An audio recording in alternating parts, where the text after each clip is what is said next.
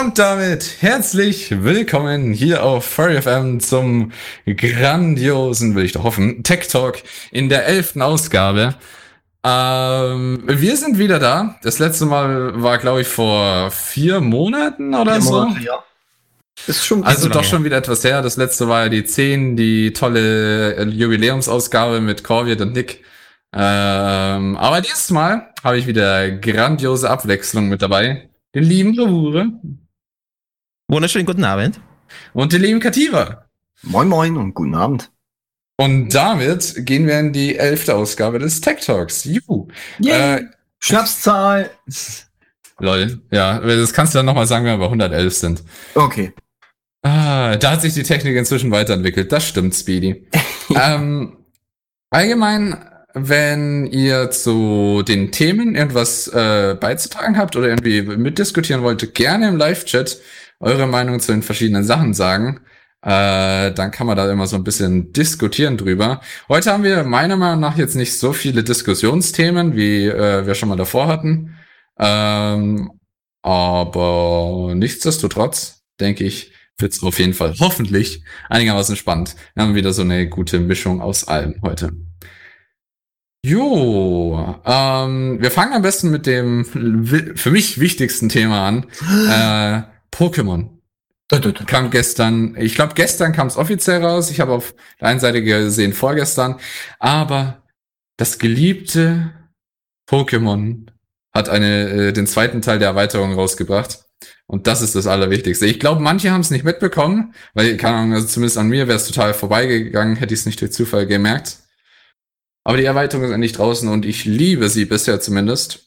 Ähm, das wievielte Pokémon-Spiel und Erweiterung ist das jetzt schon? Ähm, die, die zweite Erweiterung und das sehr vielte Pokémon-Spiel. 12. ja, das weiß so, keiner genau. So viele Pokémon-Spiele, es ist echt unglaublich, ja, man mit dem gleichen Spielprinzip so viele Spiele machen kann. Es ist nicht immer das gleiche Prinzip, wenn du überlegst, was äh, äh, Pokémon Doch, du über packst die Zeit kleine so süße niedliche Tierchen in einen viel viel viel zu kleinen Ball. Ja, ja, aber das und dann werden die brandig und sauer. das ist aber nur ein Teil der sagen wir mal, Hauptreihe. Die ganzen, es gibt ja nebenbei auch noch andere Teile. Es gab ja zum Beispiel dieses, äh, ich weiß nicht, wie man das Genre nennt, ähm, äh, wie zum Beispiel Super Smash Bros., wenn sich die äh, verhauen. Also so, weißt du ja, schon, dieses. Mit Snake. Ja, genau, auf jeden Fall. Das gab es zum Beispiel äh, ja auch in Pokémon-Versionen, in so, dann gab es sowas wie Pokémon Ork, Ork, Arcade, go, go. Ähm, oder wie auch immer das hieß damals. Es gab Aber siehst so du, was der zusammenhängende äh, Nenner ist bei dem Ganzen? Überall Gewalt mit Tieren. Ja, außer Team Rocket. Ja, aber cute Team Rocket Tiere. Hat, versucht, die zu retten. Ja, das sind einfach zu unfähig dafür. ich habe jetzt dank der zweiten Erweiterung fast alle Löwen-Pokémon, die es in äh, dem Spiel gibt, in allen über alle Generationen, habe ich zusammengesammelt. Es gibt Solgaleo, das legendäre Pokémon. Das habe ich gestern bekommen, weil jetzt kriegt man halt die legendären Pokémon nachgeschmissen, so gefühlt. Ja, das ist, glaube ich, ein großer äh, Kritikpunkt. Das sagte Aninok gestern ja auch. Ja. Ist nicht mehr so toll. Oder er hat es sich ja auch nicht so vorgestellt, wie es jetzt ist. Ja, ich, da habe ich mit Andi noch drüber geredet. Das ist halt immer so eine, genau zum Beispiel, wie Claudia schreibt, Pokémon Pinball. Ich gab's sogar, Ach, das Trading Card, nicht. Genau, Pokémon Tekken, Trading Card Game, ja, Pokémon Rangers und die ganzen Mystery Dungeons sind noch das bekannteste. Ja, Mystery Dungeons ist ja noch mal was ganz was anderes. Und ach ja, das äh, Snap, Pokémon Snap. Ach ja, wo du die ja mit der Kamera, die musste man ja sicher genau. noch kaufen. Ich glaube, genau. ich bin einfach zu alt für Pokémon. Ich komme noch aus der Gold, Gelb und Blau Serie. Ich war noch den, dem ersten Pokémon und dann irgendwann Pokémon Go. Mann, die Teile sind so Pokémon Go ist das so schnell gefloppt, ey. Das hat nicht lauf funktioniert. Ja, aber naja, es läuft immer noch, aber halt jetzt natürlich mit einer beschränkten Community. Aber es hat für eine Sekunde, hat man gemerkt, wie sehr alle Pokémon eigentlich lieben, aus ihrer Kindheit noch und sowas. Für, für für eine Zeit von ein, zwei Wochen, vielleicht auch drei Wochen, hast du gefühlt die halbe Erde gemeinsam Pokémon Go gespielt. Das war, das war eine Zeit, ich habe ich hab das, äh, sehe das immer mal wieder, können wir bitte so auf Twitter irgendwie so posten, wie können wir bitte wieder in diese tolle Zeit zurückkehren, als wir einfach alle gemeinsam Pokémon Go gespielt haben. Das war so eine, surreale De Sache, dass halt er erwachsene, junge Leute und sowas alle gemeinsam an irgendwelchen ähm, äh, Pokestops gehangen sind und ge äh, Pokémon gefangen haben. Ja, jedenfalls. Ich meine, da gab es sogar Livestreams äh, auf Twitch, wo die Leute sich selbst gefilmt haben, wie sie in der Welt rumlaufen, also der echten Welt, und Pokémon Go gespielt haben. Ja, sie waren ja. draußen. Das finde ich ja schon mal gut. Es ist besser als jetzt vom PC ja, zu hocken ist und Positives. eigentlich so eine coole Sache eben. Und da sieht man ja auch die ganzen anderen Spiele. Ich erinnere mich, wir hatten so eine coole Stelle bei uns, ähm, da waren drei Pokestops direkt nebeneinander, drei Pokestops auf einem Haufen. Und in der Mittagspause in der Schule äh, waren da immer diese äh, Lokmodule an, auf allen drei da sind Leute, erwachsene Leute, sind mit ihren Autos dahin gefahren, haben da angehalten, sind ausgestiegen, haben ihr Handy rausgeholt und Pokémon Go gespielt. Das ist so surreal. So ein Riesenhaufen an Menschen äh, stand da einfach äh, dann in der Mitte von diesen drei Pokestops und hat halt Pokémon bis zum Gehen nicht mehr gefangen und erwachsene Leute sind mit ihrem Auto extra dahin gefahren.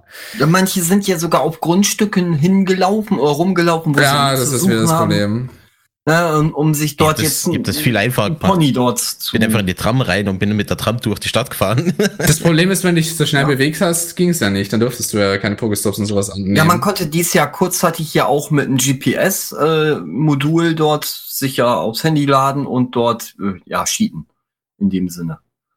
Du konntest dich ja beim Sitzen ja bewegen in der Umgebung. Du hast ja nur noch drauf getippt. Jetzt haben sie es ja äh, gelöscht oder besser gesagt gesperrt, jetzt geht das ja nicht mehr. Diese Fake-GPS. Ah. Keine Ahnung, ob das noch funktioniert, aber äh, ja, es gibt immer irgendwelche Möglichkeiten. Also, also frage mal in der Live-Chat, wer spielt denn noch Pokémon Go? Da mal nach oben, wenn ja. Genau, also nicht mehr aktiv, kann ich zumindest sagen. Ich hab's und ab und zu bin ich mal drin, aber. Seit einem Monat nicht mehr dieser Hype, dass du, das ist wirklich, das war wirklich was Hype Einmaliges. Komplett hinter mir gelassen. Alle sind, selbst mit dem Stapler sind sie durch die Gegend, weil die genauso schnell gefahren sind wie so ein Fahrrad. Ich hatte damals kein Handy, auf dem Pokémon Go installiert werden kann. Ich habe diesen Ding verpasst. Ich konnte kein Pokémon Go mitspielen. Mein Handy war zu alt. Was hast denn du für ein Handy? Hä? Was hast du für ein Handy gehabt? Ja, äh, ich hatte ein S3 und das hatte nicht die richtige Android-Version, um das zu unterstützen zu dem Das Punkt. ging nicht mit dem S3 nicht? Nee, die Android-Version war zu alt. Das ging oh, halt. Ich habe alles versucht. Äh, es hat nicht funktioniert. Ich habe einfach nur all, sogar die Lehrer. Die Lehrer haben bei uns Pokémon Go gespielt. Ach, das war genial. Ja, genau. Oh, da war dann zum Beispiel, oh man, bei den Wahlkursen, was weiß ich was. Da waren immer diese Lehrer, die Pokémon Go gespielt haben. Das ist so surreal wir haben mit den Lehrern dann über Pokémon Go geredet und die standen auch an den äh, Punkten, äh, wo es eben die ganzen Log-Module gab. Aber dann finde ich, jetzt sollte man äh, Nintendo, ist das Nintendo, der die Rechte hat an äh, Pokémon? Oder ist das eine spezielle andere ja, Firma? Es gehört schon Können die nicht ein Pokémon Go Auto machen, dass man zum Beispiel, äh, man fährt jetzt, sagen wir mal, in den Urlaub nach Italien und währenddessen man fährt, äh, kann man Pokémon sammeln. Selbstständig, eigenständig, weiß nicht. Es fördert aber ziemlich die Faulheit, oder? Ja, weiß ich nicht. Aber je länger du fährst oder je weiter du fährst, umso mehr Kilometer machst du ja und diese Kilometer äh, kannst du dann dich dann in der Welt dann fortbewegen. Dann kaufst du dir noch Pokebälle für Echtgeld, weil die kriegen uns nicht so einfach. Ja, irgendwie muss die Firma ja. Geld ja, Niantic ist ja für Pokémon Go verantwortlich. Oh, ja, genau. Für Pokémon Ja, aber sag das nicht zu laut, weil sonst macht sie eh und macht dann genau das. Ja, und dann noch schlecht. Ja, die kaufen sich irgendwie die Rechte auf und sowas. Oh, Mann. Nee, wenn dann oh, Microsoft. Nee. Microsoft, äh, die traue ich das eher zu. Die haben auch noch gut. Nee, ja, die sind jetzt so schlimm wie er. Ja, EA verkackt das und dann bringen sie DLCs raus, die, weiß nicht, zehnmal so teuer sind, wie das eigentlich Ich meine, Microsoft hat ja auch nicht mal Minecraft oder irgendwie sowas kaputt gemacht, da hatten alle Angst, so, aber ich meine, alle sind glücklich. Ja, das mit ja. Minecraft, das muss ich sagen, das, äh, also da kommt ja jetzt gerade das große Update aus, da habe ich mal ja die äh, Pressekonferenz auf YouTube angeschaut, das ist echt interessant und da lassen sie ja Mojang ja wirklich viel freie Hand und äh, funktioniert auch. Also das, ja. was sie machen, ähm, ist echt super für Minecraft. Ich meine, es steht zwar jetzt unter der großen Hand von Microsoft und es tut eher sogar davon profitieren, dass sie jetzt einfach mehr Geldmittel haben. Und die ganzen und anderen. Die Community ist jetzt nicht beleidigt. Microsoft arbeitet ja mit mittlerweile die mit den Game Studios von Microsoft äh, ist ein Spaß Bundesland, Alter. Die aus ja, die Bayern, ja. Ähm, aber eben, Microsoft hat mit, kauft mittlerweile, hat ja Bethesda aufgekauft, jetzt zum Beispiel Ja, auch, oh haben wir Gott alle sei mitbekommen. Dank. Ähm, ich hoffe mal, dass sie den ein bisschen in den Arsch. mal eine gute Engine. Genau, jetzt wollte ich mal sagen, ich hoffe Ja. mal, dass sie den ein bisschen in den Arsch treten. Ich, ich fand die Fallout-Reihe war kurz vorm Zerfall. Also viele Hoffnungen hege ich ja immer noch auf äh, The Elder Scrolls 6. Und wenn jetzt Microsoft sagt, hier komm, jetzt hauen wir da noch eine eigene Engine ja noch hier mit raus, wir geben euch Geld, entwickelt mal eine geile Engine. Ja, okay, ich glaube nicht, dass sie von- eine extra Fallout Engine machen werden. Ja, ich, also ich schätze mal, die werden wieder äh, Fallout 4 Engine benutzen. Kann sein. Nur ein bisschen äh, dann mit Raytracing oder was auch immer. Aber ich hoffe, dass das neue Pokémon, also dieses äh, Update, Dann dieses DLC, ähm, vielleicht sogar genervt wird, weil du bekommst zu schnell die legendären Pokémons. Was jetzt in Pokémon Go? Oder in Äh, nee, in, in dem äh, von Weil jetzt- was, Nee, nee, nee, das ist ja das. Spielprinzip. Das, äh, da kannst du jetzt nicht wirklich groß was nerven. Das ist halt, das ist schon mit Absicht so gemacht. sicher? Weil da Ja, geht der. Spielplatz ja Vor allem- äh, Spaß ja Vor allem am Anfang dachte ich noch, es gibt ja so die Raids, wo du die, die äh, meisten der legendären fangen kannst. Hm? Das ist zufällig, welche, was du bekommst. Ähm, und äh, die habe ich gemacht. Und dann habe ich beim einen verkackt und habe mir gedacht, scheiße, ich will doch mein. Kyurem haben. Und jetzt habe ich verkackt. Wir sind alle gestorben. Dann, äh, dann gehst du aus der Höhle raus, weil du verkackt hast. Und dann sagt dir die Olle, oh, oh, ja, leider, fast hast du es geschafft. Weißt du was? Ich speichere dir das ein, wenn du willst. Und dann kannst du es einfach so oft, wie du willst, nochmal versuchen. Ja. Oh, Also Das du kannst halt einfach so nicht verkacken. so eine Noob-Hilfe in dem Sinne. Ja, ja, aber das heißt, du hast halt eigentlich dein legendäres Pokémon irgendwie in Anführungszeichen garantiert. Das ist ja wie, als würde ich WoW spielen und erst dann schon in der Anfangsstadt sagen, hier, äh, du bist Level 1, warte, ich hau dich jetzt auf Max-Level, hier hast du auch gleich das leeren- legendärste Schwert, hier, äh, du kannst jetzt jeden Tag die, die, diesen Raid machen. Nee, Ich weiß nicht, da, da geht doch der Spielspaß flöten. Es muss doch schwer sein. Oh, Black, Red, äh, Yellow, Tiger darfst nicht mehr auf der Arbeit haben. Okay. naja. Aber ähm, es ist ganz cool, ähm, aber es entwär, äh, zum Beispiel in Sonne und Mond gab es auch wieder so die Möglichkeit zum ersten Mal, das war für mich schon recht krass, diese ganzen legendären Pokémon konnten in Sonne und bei Ultrasonne und Ultramond konnten sie wieder gefangen werden. Äh, da konntest du mit auf Solgaleo und dem anderen Pokémon, von dem ich den Namen immer vergesse, weil es kein Löwe ist, äh, kannst du äh, kannst du halt äh, so durch die Wurmlöcher reiten und ähm, musst in so einem Minispiel im Prinzip so lange wie möglich durchhalten. Und desto wahrscheinlicher ist es, dass du, mit, und es ist wirklich keine hohe Wahrscheinlichkeit und du musst sehr gut in dem Spiel sein, dass du dann welche legendären Pokémon bekommst. Hab da Stunden reingesteckt. Und die, und jetzt ist es halt einfach dagegen noch ein Klacks. Da war es schon echt krass, dass du so all die legendären Pokémon hättest fangen können. Aber jetzt kriegst du es halt wirklich. Oh, ich habe so, ich habe gestern am Abend mal Kyurem, sogar Leo, Suikune, äh, Raikou gefangen. Ich weiß gar nicht noch was alles. Also halt so gefühlt äh, einmal durch in ein paar legendäre Pokémon. Ähm, Das Gefühl, du spielst es nur, weil es da Löwen und Katzen gibt. Ja, nee, das ist aber ein wichtiger. Aber es ist keiner der Löwen ist mein Lieblings-Pokémon. Aber wie gesagt, Warum ich habe jetzt. du denn nicht Anno? Ja, da gibt's aber nicht so viele Löwen. Ja, doch, da gibt's jetzt ja auch ein neues Update. Irgendwas mit, mit äh, Löwen. Savanne. Eh, irgendwie so. Also auf jeden Fall, ich habe sogar Leo, also ein Löwen-Pokémon. Und dann habe ich Luxtra. Luxtra hört sich zwar mehr nach so einem Lux an, aber ich finde, das ist, ich glaube, in dem offiziellen äh, Eintrag wird es auch als Löwen ähnlich bezeichnet. Ähm, ja, Luxtra ist ein mittelgroßes und löwenartiges Pokémon. Das ist eigentlich ein, meiner Meinung nach ist ein kleiner Löwe. Auf jeden Fall, das gibt's noch. Und dann gibt's nur noch diesen Feuerlöwen, den gibt's aber leider nicht, glaube ich, in dem, keine Ahnung, wie der mehr heißt. Das sind da, es gibt drei Kommt bestimmt noch. Feuer, äh, drei Löwen-Pokémon. Die brauche ich alle. Und dann bin ich glücklich. Kommt in den Anyways. nächsten DL DLC wahrscheinlich. Ja, okay, kriegt ihr all mein Geld. Hauptsache Löwen. Nein, ähm, Kommt da der GLC, der Galaxy Add-on. Ja. weil- Hä, Claudi, ich, wir haben noch tausendmal über Beyblade geredet. Ich mag Löwen und ich habe äh, Beyblade äh, damals ja geschaut. Erinnerst du dich an die Geschichte mit Beyblade auf dem Schulklo? Wir haben, wie gesagt, Beyblade. das, Wir haben, was, das habe ich tausendmal schon auch auf dem Furry Talk und sowas habe ich schon erzählt. Aber oh ja, Beyblade war in Bayern äh, illegal, stimmt. Nee, wir haben das, wir haben das so oft immer gespielt und auch die Serie angeschaut. Also keine Sorge, Claudi. Ja, ja, nee, das nicht das ganz alte, klar, ja. Aber ich bin ja auch nicht alt. Also.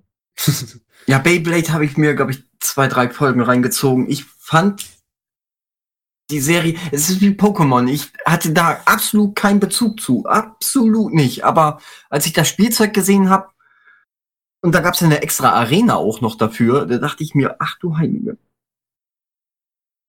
Genau. Ja, Claudia, das ist ganz normal bei oh, uns. Mann. Auf jeden Fall. Ja, Mann. Gut, äh, das ist eben das eine für alle, die es nicht mitbekommen haben und den Season Pass sich schon geholt haben. Holt's euch, nutzt die Chance auf so viele legendäre Pokémon, wie halt, halt einfach, du kriegst sie hinterhergeworfen. Ähm, das ist wirklich lächerlich. Ich könnte hier beim Tech Talk währenddessen äh, eigentlich die ganze Zeit Pokémon spielen und hätte dann wahrscheinlich so fünf neue legendäre Pokémon. Und müsste eigentlich die ganze Zeit nur A klicken. Nee, kenne ich gar nicht, Claudi, kenne ich leider nicht. Den Galleon oder was auch immer das dann ist. Oh, alles klar, verrückt. ähm, auf jeden Fall, wir gehen dann weiter. Wenn wir jetzt gerade schon bei Spielen sind, dann bleiben wir noch kurz bei Spielen, bevor es ans Technik-Eingemachte geht. Mhm. Ähm, es hört sich an wie so eine schlechte Marketingaktion, beziehungsweise als wäre das so ein, äh, so ein Prank halt eigentlich nur, um ein bisschen Aufmerksamkeit fürs Spiel zu bekommen. Äh, aber die Entwickler von Watch Dogs Legion, was ja nächste Woche rauskommt und ich mich sehr darauf freue, ähm, die werden ja zumindest gerade äh, erpresst, äh, weil behauptet wird von einer Hackergruppe, dass sie Teile des Codes äh, sich gesichert haben. Ähm, und das ist natürlich eine interessante Sache. Ähm, aber ich es gab es ist ja halt nicht so ganz stimmig. Ja, das Weil, stimmt. Ich meine, die Nachrichtenseiten sagen, das ist war eine Ransomware, also sprich, das ist ein Virus, der alles verschlüsselt. Ähm, das Ding ist, der ist eigentlich total dumm und verschlüsselt alles, was er hat und schaut nicht irgendwie auf Quellcode und schickt den auch nur irgendwo hin. Das ist schon das Erste, was ein bisschen unschlüssig macht. Und das Zweite ist, ich meine, es ist ja jetzt schon eine Woche hin. Äh, die hätten das schon längst veröffentlichen ja. können. Die einzige Sache ist, was jetzt gefährlich werden könnte, wäre höchstens, dass sie eine DRM-freie Version veröffentlichen, wenn es dann draußen ist. Das ich als Gefahr. Ähm, aber nicht das Spiel so jetzt an sich und ich glaube, das hätten sie auch schon längst gemacht. Ähm, und es gab auch seitens Ubisoft, glaube ich, kein direktes Statement dazu. Äh, nee. Nach wie vor noch nee. nicht. Äh, das kam eben nur über Dritte. Und äh, ich finde es ich find's unschlüssig, dass die, ich meine, vielleicht haben sie es mitgekriegt, dass es irgendwie Ubisoft ist, die sie da gekriegt haben. Das traue ich ihnen schon noch zu. Aber nicht, dass sie da irgendwelche Sachen rauskriegt haben. Das, das äh, halte ich für unglaubwürdig. Es ist aber gar kein Krypto-Trojaner. Also es ging tatsächlich bei dem jetzt gar nicht um Verschlüsselung. Also Ransomware ist ja oft ein Krypto-Trojaner, weil er so gesehen, wir haben alle eure PCs verschlüsselt. Wenn ihr weitermachen wollt, zahl uns Geld. Ist Richtig, zum Beispiel genau. unendlich vielen Firmen schon passiert. Und in dem Fall haben sie halt einfach verkackt und zahlen meist lieber das Geld, als dass sie es, äh, ähm, als dass sie da irgendwie versuchen, noch was zu machen, weil da bist du halt einfach am Arsch. Also zum Beispiel Garmin hat es vor kurzem äh, gemacht, die haben 10 Millionen Euro gezahlt, weil bei denen Krypto-Trojaner drauf war. Ähm, aber jetzt bei Ubisoft wurden nicht mal äh, tatsächlich Geldforderungen oder sowas gestellt. Es wurde jetzt gerade nur eben gesagt, ja, wir haben euren Code. Ähm, ja.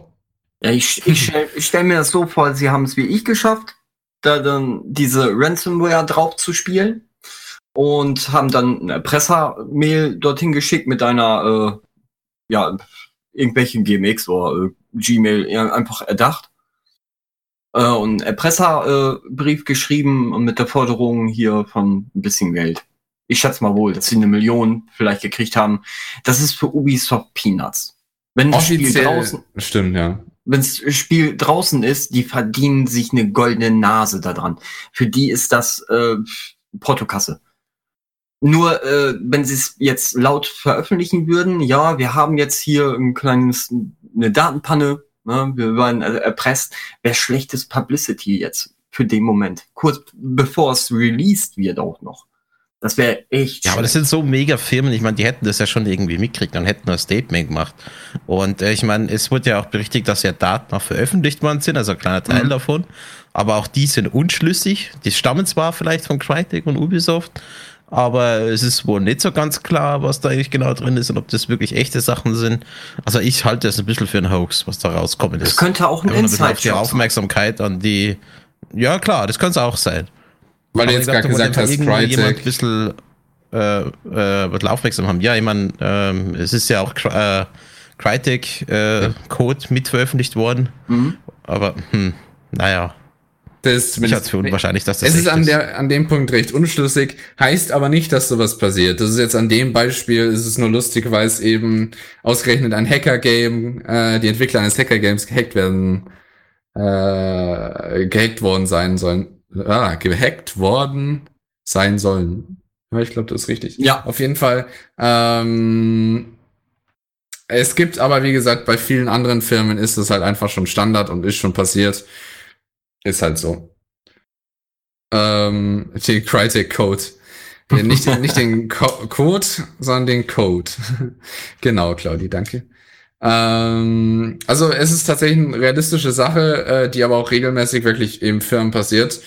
Und viele Firmen, auch große Firmen, sind halt einfach nicht ausreichend da an den Stellen geschützt. Ähm, und dann kann halt bei denen wirklich mal ein Großteil des Netzwerks verschlüsselt sein. Und dann zahlen sie halt weiß lieber wirklich das Geld, ähm, als dass sie da irgendwas anderes machen. Weil du kannst gegen die verschlüsselten Sachen dann schlecht was machen und du brauchst die Daten mal schnell wieder, weil sonst verlierst du das Geld, das du verlierst, wenn all deine Mitarbeiter oder irgendwie sowas einen Tag lang nichts machen können, bei so einer riesen Firma, ist wahrscheinlich, dass du da verlierst, ist wahrscheinlich mehr als das, was du zahlen müsstest. Ah, ich glaube, das werden sie stillschweigend bezahlen, ohne jetzt groß äh, Aufmerksamkeit auf, also zu erregen. sofern sie es überhaupt müssen, weil ich Ja. meine, gerade wie bei Ubisoft, bei so einem Megakonzern sind die Daten ja auf vielen Stellen verteilt. Also ich halte es für unwahrscheinlich, dass da wirklich das, wenn überhaupt, so verschlüsselt worden ist, dass sie auf die Daten nicht mehr hinkommen. Ja, oder sie haben Oh, du, du überschätzt aber Firmen. So, oh ja, da sind die Daten bestimmt so gut verteilt, lol, als ob. Also ich glaube, da also bei überschätzt sie sie Ubisoft, gut. bei, bei so einem Weltkonzern, Ja, ich schätze da mal auch, ich die mal werden davon nicht, aus, werden dass auch die da nicht dahinter sind. eine Sicherung davon gemacht haben, sondern ich schätze mal mehrere auch auf mehreren Festplatten. Ja, das. Wenn du an dem Programm entwickelst, kannst du dir jetzt nicht so vorstellen, so, oh ja, das ist Datei, hallo hier, ich bin Datei 1, da, auf der wurde gerade entwickelt. Das ist das Spiel letztendlich, sondern das ist ja wirklich ein bisschen was Komplexeres. Ja, es ist ja Was kurz vor Release. Das, das Spiel war ja eigentlich fertig. Da wird Ja, jetzt sollten sie es fertig haben, logischerweise, ja. Ja. also die haben es wahrscheinlich schon komplett fertig gehabt. Die wollten es nur vielleicht Ja, vermutlich immer noch, weil sonst hätten sie schon längst gesagt, dass der Release-Termin verschoben wird oder sowas. Ach ja. Aber ja, also ich gehe jetzt mal nicht davon aus, äh, den Release verschieben müssen sie ja eh nicht, weil sie haben ja Zugriff auf all ihre Dateien. Es wird nur eben damit gedroht, den Code zu releasen. Ja, aber das bringt denen auch Ja, mal nicht schauen. viel. Vielleicht, äh, Mit dem Code Ja, kannst du schon Sachen anfangen. Genau, eben von dem DRM, also Digital Rights Management, also verhindern, dass, was ja eigentlich Piraterie verhindern soll. ja, das schon. Aber äh, da Securom wird es wahrscheinlich wieder sein. Ähm, hier von Ich weiß gar Ubisoft. nicht, was sie verwenden. Ich, ich glaube, das ist Securom, weil ähm, das ist bei äh, Ubisoft und bei EA. Und der ist ja auch schon von manchen Hackern ja auch schnell geknackt worden. Also es, ist, es gibt so schnell wieder welche. Ja, oft muss brauchst, äh, je nachdem, jeder hat da seine eigene Herangehensweise mit Richtig. irgendwelchen Codes, die du eingeben musst, Produktschlüsseln und sowas. Ähm, je nachdem, wie das eben ist. Wenn du es umgehen kannst, ähm, dann hilft der Code auf jeden Fall. Wenn der Code draußen ist, dann kann man das auf jeden Fall verdammt einfach machen im Vergleich zu anderen Punkten. Ja, auch Modern würde das helfen. So ein bisschen. Ja, ja, okay, Mod-Support ist dann wieder was anderes. Ja, ich weiß nicht, wie sehr Ubisoft äh, gegen Mods ist. Also, Äh, Ich habe jetzt Manch- bisher noch nicht so viele Mods immer in der Welt von Ubisoft gesehen. Ah, ich weiß Aber nicht. ja. Rockstar ist da ja auch so ein bisschen allergisch gegen. Ja, klar, es gibt, es gibt ja Rockstar-Mods, also für GTA zum Beispiel mit dem Sternzerstörer, der geht, äh, oder über Las Santos zu fliegen, ist schon cool. Ähm, Also gibt's auch. Ich glaube, das sind jetzt nicht die Mod-freundlichsten, aber es gab per se jetzt nichts dagegen. Beispielsweise Arno, der wird ja auch fleißig gemoddet. Mhm, Und stimmt. das wird sogar teilweise unterstützt. Ähm, zwar nicht so ganz, wie man es bei, bei den anderen kennt, aber sie sind jetzt nicht wirklich dagegen, solange es jetzt nicht irgendwie wirklich an Cheaten grenzt. Ja, das ist halt eben immer das mit den äh, mit den Strategiespielen, da macht es erst recht Sinn zu modden. Und wäre schade, wenn es da keinen Mod-Support gäbe. Ja. Besonders ich bin ein wahrer Anhänger von Mods. Mods machen alles meistens besser. Ja, und vor allem bei Strategiespielen macht Ja. es auf jeden Fall leichter. Ah. Ansonsten, ähm, auch nicht mehr, äh, ist schon etwas her. Ähm, aber weil es einfach eine schöne Geschichte ist, wollten wir das auch mal mit euch teilen. Ähm, ich weiß nicht, wer das vielleicht den Entwickler kennt. Äh, es gibt ähm, einen recht bekannten äh, Entwickler von äh, Fursuit Cool, äh, cool Kühlwesten ähm, äh, namens EC Cooldown, ähm, die äh, recht große Wellen auch außerhalb des Fandoms äh, geschlagen haben. Äh, beziehungsweise EC Wolf äh, ist ja der, weil der dahinter steht. Ähm, hat einer von euch schon mal von ihr gehört? Ja. Aber ich Ja. finde, die sind zu teuer. Aber äh, man kennt's meistens so im Fernsehen. Die haben irgendwie äh, so um die 20.000 Abonnenten, auch auf Ja. YouTube allein schon. Äh, und auf anderen Plattformen auch um einiges mehr. Äh, das ist echt cool. Ist ein eben eigener, recht bekannter Furry, der äh, Fuzzy-Cool-Westen entwickelt. Ähm, und es ist ganz schön zu sehen, dass der tatsächlich nicht nur äh, Aufmerksamkeit im Fandom bekommen hat. Der entwickelt so gute äh, First Cool Westen, dass sie halt aus all den Industrien aus vielen anderen Ländern auch gekauft werden von Nicht-Furries. Das finde ich wirklich ein Vorzeigeschild so fürs Furry-Fandom. Ähm, zum Beispiel auch äh, Militäreinsätzen werden oft auch äh, werden oft auch allgemein Kühlwesten verwendet. Ähm, aber auf dem gleichen Militärniveau sind tatsächlich auch die äh, aufgebaut von EC Wolf. Ähm, und werden tatsächlich auch von äh, nicht zentral gekauft von irgendwelchen äh, von irgendwelchen Militärs auf der Welt, aber es gibt äh, äh, Militär, sagen wir mal, Gruppen, äh, zum Beispiel eben, also oder zum Beispiel einzelne Teams oder wie man das auch am besten sagt, die Mhm. im Militär extra das nur gekauft haben von EC Wolf anstatt ihrer normalen Ausstattung. Ähm, sei es im US-Militär, aber auch, glaube ich, im japanischen sogar zum Beispiel, äh, gibt es einige, die da äh, persönlich draufsetzen. Ja, Claudia hat auch mal einen Link drauf geschi Richtig, äh, genau, wollte geschickt. ich auch gerade darauf hinweisen. Also, die die sind super. Also, ich finde die auch, die sehen schön aus. Besser wie meine. Meine ist aus dem Motorradshop. Die sind vor allem auch sehr dünn. Ja. Die sind so dünn und angenehm zu tragen. Das ist halt das Besondere. Das war ja gerade Äh, das äh, Erfolgskonzept ja von dem Ganzen, weil es ja gerade Genau. so dünn ist. Sie bringen im Prinzip, das ist das, womit sie ja auch irgendwie werben und was halt auch tatsächlich äh, mit reingeflossen ist, sie bringen halt eigentlich diesen äh, Militärstandard an äh, Kühlwesten, aber haben es halt viel komprimierter hingekriegt von der Kühlung. Und Das Mhm. ist schon was krasses. Ja, Besonders diese Gelpads, die kannst du ja wieder äh, in die Tiefkühltruhe oder ins Kühlfach legen. Wieder, äh, ja, kühlen lassen und dann kannst du die gleich wieder benutzen nach 30, 45 Minuten Kühlung. Und dann sind die wieder einsatzbereit und klar. Mhm. Finde ich geil. Also ich als, als First Shooter äh, hätte ich das Geld, mir so solche, ich finde, die sind schon sehr teuer. Besonders jetzt, jetzt kühler, jetzt brauche ich den eher weniger, aber im Sommer äh, hätte ich gerne davon einen. Und wie Claudia auch gerade reingeschrieben hat oder gepostet hat, es gibt das auch für Hunde, ist top. Für, für Tiere im Sommer. Wunderbar. Also es ist wirklich was Tolles, was sie da aufgebaut haben und eine der schönen Sachen, die aus dem Fandom kommen, äh, die halt wirklich international erfolgreich sogar sind damit. Hm? Und das finde ich was wirklich Schönes, ähm, weil es auch wieder ein schönes Bild des Fandoms so nach außen porträtiert. Und das Äh, Auge, was- äh, Ja? fürs Auge ist es auch gut. Sie sehen schön aus. Mhm. Also sie sind wirklich dünn und trotzdem effektiv äh, und auch cool zu tragen, finde ich. Also, es, also ich habe schon viele First Cool Westen über die Zeit immer mal wieder gesehen. Ähm, ich finde, die sehen eigentlich echt stylisch aus im Ja. Vergleich zu manchen anderen, die ich gesehen habe. Und auch um einiges simpler. Gefallen mir sehr. Aber ich weiß nicht, Katin, Also hast die würde ich gerne mal selber tragen, um zu gucken, wie das wirklich mit dem Kühleffekt ist, ob das wirklich so viel bringt. Hast du Erfahrung mit Kühlwesten, Katibe? Ja, ich habe eine von, äh, Gott, das ist Maxwell heißen die. Das ist aus dem Mhm. Motorradshop bei uns. Genau, stimmt, hast du ja gesagt, du hast es aus dem Motorradshop Genau, gekauft. Also eher so eine 69. billigere. Richtig, die kann ich leider nicht rausnehmen. Das sind auch Gelpads drin, aber die werden nach einer Zeit hart. Weil äh, dieses Gel, das irgendwann äh, wird es hart, wenn es zu lange, glaube ich, einfrierst oder nicht benutzt. Und dann sind sie ein bisschen unhandlich. Und dann fühlt sich das an, als hättest du am Anfang so ein bisschen, ja, die Kühlung, aber irgendwann merkst du, ah, da ist ein Eisklotz auf dem Rücken. Und dann hast du partiell auf dem Rücken oder auf der Brust dann diese, ja, du, als hättest du permanent einen Eisklotz auf deiner Brust oder auf dem Rücken. Es ist im Sommer sehr angenehm, aber ob das jetzt so gut ist, kann ich jetzt auch nicht sagen. Ich weiß nicht, wie die Qualität bei den anderen ist. Das kann ich jetzt so nicht sagen. Ah, ja. Ihr kennt das vielleicht, vielleicht habt ihr diese Cool Packs ja vielleicht auch mal gehabt, falls ihr euch mal eine Prellung zugezogen hat. Das ist ja so eine chemische Verbindung. Ja, ja, da die kenne ich, ja, ja. Und die werden auf Dauer doch sehr kalt. Also ich würde Ja definitiv auf gut, ein T-Shirt.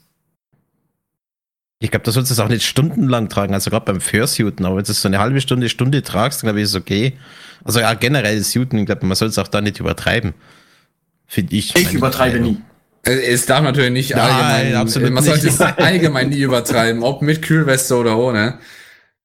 Also ohne würde ich das im, im Sommer 35 Grad oder so nicht lange aushalten, weil schon beim Anziehen schwitzt du dir einen Ast ab. Aber wenn du schon die Kühlweste hast, dann hast du da schon so ein, ah, auch, auch wenn, du, wenn der Luftzug dann durch, durch deine Klamotten geht, oder jetzt würde ich jetzt sogar behaupten, durch den Fullsuit, da kommt ja auch ein bisschen Luft durch, dass das schon sehr, sehr viel bringt. Mhm. Und du Aber ich dann weiß auch nicht, ob das so einfach zu gesund ist auf die Dauer. Wenn es draußen mega heiß ist, keine Ahnung, 40 Grad, und du da drunten äh, einen tragbaren Kühlschrank an dir dran hast. Und Ja, also sobald ich merke, dass ich leichte Kopfschmerzen kriege, höre ich auch auf. Ja, ist auch besser so. Also sobald ich mich auch nicht wohlfühle, weil schon wenn ich ein mulmiges Gefühl habe, da breche ich lieber ab. Dann äh, lieber auch nur mal sicher gehen. Claudia hat noch einen ganz guten Punkt äh, reingeschrieben in den Live-Chat, dass es für Frauen jetzt noch keine eigene Version gibt, wo oben der Ausschnitt frei ist. Aber- das wäre vielleicht eine gute Idee, dass sie das machen. Das, äh, sie hat ja geschrieben, warum, aber ich verstehe trotzdem jetzt das Problem daran jetzt nicht so ganz, warum das so ein Problem sein sollte. Ich meine, Steht drunter. ja, ja, wie gesagt, aber klar, es hat nicht so eine Wirkung, ist das eine, was sie meinte, weil da eh nur Fettgewebe ist. Aber äh, sie betont dann vielleicht eben, weil, weil so eine, hm, selbst so eine dünne Weste. Okay, wenn das das einzige Problem ist, ja. Aber hm, Ja, ich, das, also ich weiß nicht, ob das ein Problem ist, das allgemein alle so sehen. Oder ob das den meisten einfach egal ist. Ich kann es glaube ich gar nicht sagen, weil ich schätze mal, die wollen einfach nur die äh, Preise, also die Produktionskosten sparen und wollen lieber nur eine Sorte herstellen, anstatt zwei, Ja, drei oder vier äh, unterschiedliche Sorten mit äh, unterschiedlichen Schnittmustern. Aber wie willst du das auch machen, wenn ich jetzt mir eben die Westen auch so anschaue und vorstelle, der irgendwie, das macht doch keinen Sinn, da dann irgendwie Löcher reinzumachen oder weil keine Nee, Ahnung, aber du kannst, das kannst das ja durch, durch Stoff oder äh, durch, durch, ich würde sagen, Spandex oder sowas, äh, durch Materialien vielleicht, Spandex. ja, sowas, was, was ein bisschen elastischer ist und sich besser an deinen Körper anschmiegt. Naja, aber ich meine, der Suit, sollte ja sowieso da irgendwie ein bisschen dran angepasst sein, weil die trägst ja die äh, Ver- Kühlweste sowieso ja nicht nur äh, an deinen ganzen, an den ganzen äh, Oberkörperbereich ja. Also von daher, da wird ja überall kommt ja ein bisschen was dazu. Äh, das sollte ja der Suit schon irgendwie angepasst an deine Körpermaße sein, dass es zumindest da kein Problem gibt, wenn du eine äh, Kühlweste drunter trägst. Wenn es jetzt nur um den Suit Ja. geht. Und ich meine, Ah. also auch designtechnisch kann ich mir halt nicht vorstellen, wie man da groß irgendwie was ändern könnte oder Ja, besser einfach machen. einen größeren Ausschnitt machen. Oder dass Ja, er nur so eine Bauchvariante hat. Hm. Also Ich, ich, wirklich ich, ist ich, garantiert alles. Ich weiß nicht, ob das wirklich allen helfen würde oder ob das nicht so gesehen so angenehmer ist. Hm, müsste man dem mal vielleicht schreiben. Vielleicht haben die da selbst noch gar nicht dran Umfrage nachgedacht. machen. Also Ja. ich glaube, wenn sie Kühlwesten, die logischerweise auch und auch mit Frauen werben, dass sie sich schon drüber Gedanken gemacht haben. Oh Gott. da bin ich dabei, Leila. äh, einfach zwei Löcher reinmachen. Ja, das ist leicht gesagt. Claudi. Lol, das ist leicht gesagt. Aber ob das Sinn macht, ob das kacke aussieht und was weiß ich, was Es ich gibt glaube. sowas, Du bist ja. keine Frau. Ich glaube, das kann eine Frau besser bewerten ja, als also- wie wir. Hm. Nee, nicht, ich, ich frage mich nur, ob das alle, allen so geht. Ich kann es nicht sagen. Noch nicht. Frag mich in 20 Jahren, wenn ich äh, Man-Boobs hab. ja, wer weiß, kann, kann auch nächstes Jahr schon passieren. oh Mann. Ich müsste das. Ich glaube, wir sollten das Thema wechseln. Ja. Aber ich finde das schon mal äh, nicht schlecht. Also ich mag das Design, auch dass sie schön dünn sind. Nur der Preis, der ist für mich noch ein bisschen zu. Ja, klar. Aber es ist halt einfach ein Qualitätsunterschied. So wie Bravura, der fährt ja Motorrad, der könnte sich das, da wäre diese Kosten-Nutzen-Faktor besser, weil er fährt Motorrad. Aber so eine Kühlweste für Ja, im- im- 200, äh, Mm, nicht ja, im Sommer. 20 das, also ich meine, das Motorradfahren, also wenn du richtig fährst, kühlt genug, äh, da brauche ich sowas nicht. Es ist nur im Stand anstrengend. Aber Ja, und im. Sommer, wenn du ne- mit einer fucking fetten äh, Lederjacke und sowas fährst, dann ja. Nö, es geht mit dem Fahrtwind, aber Ja, aber Äh, nicht ja, nur es fährst, sondern auch wenn du nicht fährst, gerade eben zum Beispiel auch. ja, wenn ich, wenn ich nicht fahre, dann ist ein Problem. Aber wenn ich fahre, dann ist kein Problem. Ja, man, okay. ja. Von daher, äh, vielleicht vielen ist dann eine Kühlweste schon auch da angenehm. Deswegen gibt es ja eben. Aber eben zum Beispiel für 150 Euro und sowas, würde ich sagen, ist doch das in einem vertretbaren Bereich. Ja, finde ich auch. Also es eine gute für Qualität Qualität eben. äh, So gute Qualität, dass selbst äh, Militärzulieferer da nicht unbedingt mithelfen können, würde ich sagen, ist das ein akzept absolut akzeptabler Preis. Ja, so 20 Euro günstiger dann. Schnapper. es gibt ja verschiedene nicht so Modelle. Ja, das habe ich mir die günstigsten geholt. Die Ah, Victor total. Schwab oder was? Ja, ich bin Ich glaube, also auch. ja, so ein bisschen, ne? Ich drehe den Cent zehnmal um und hoffe, dass es nachher zwei Ja. Cent. ah, cool. Aber dann gehen wir mal in eine kurze Musikpause äh, und danach hören wir uns gleich wieder. Viel Spaß, bis dahin.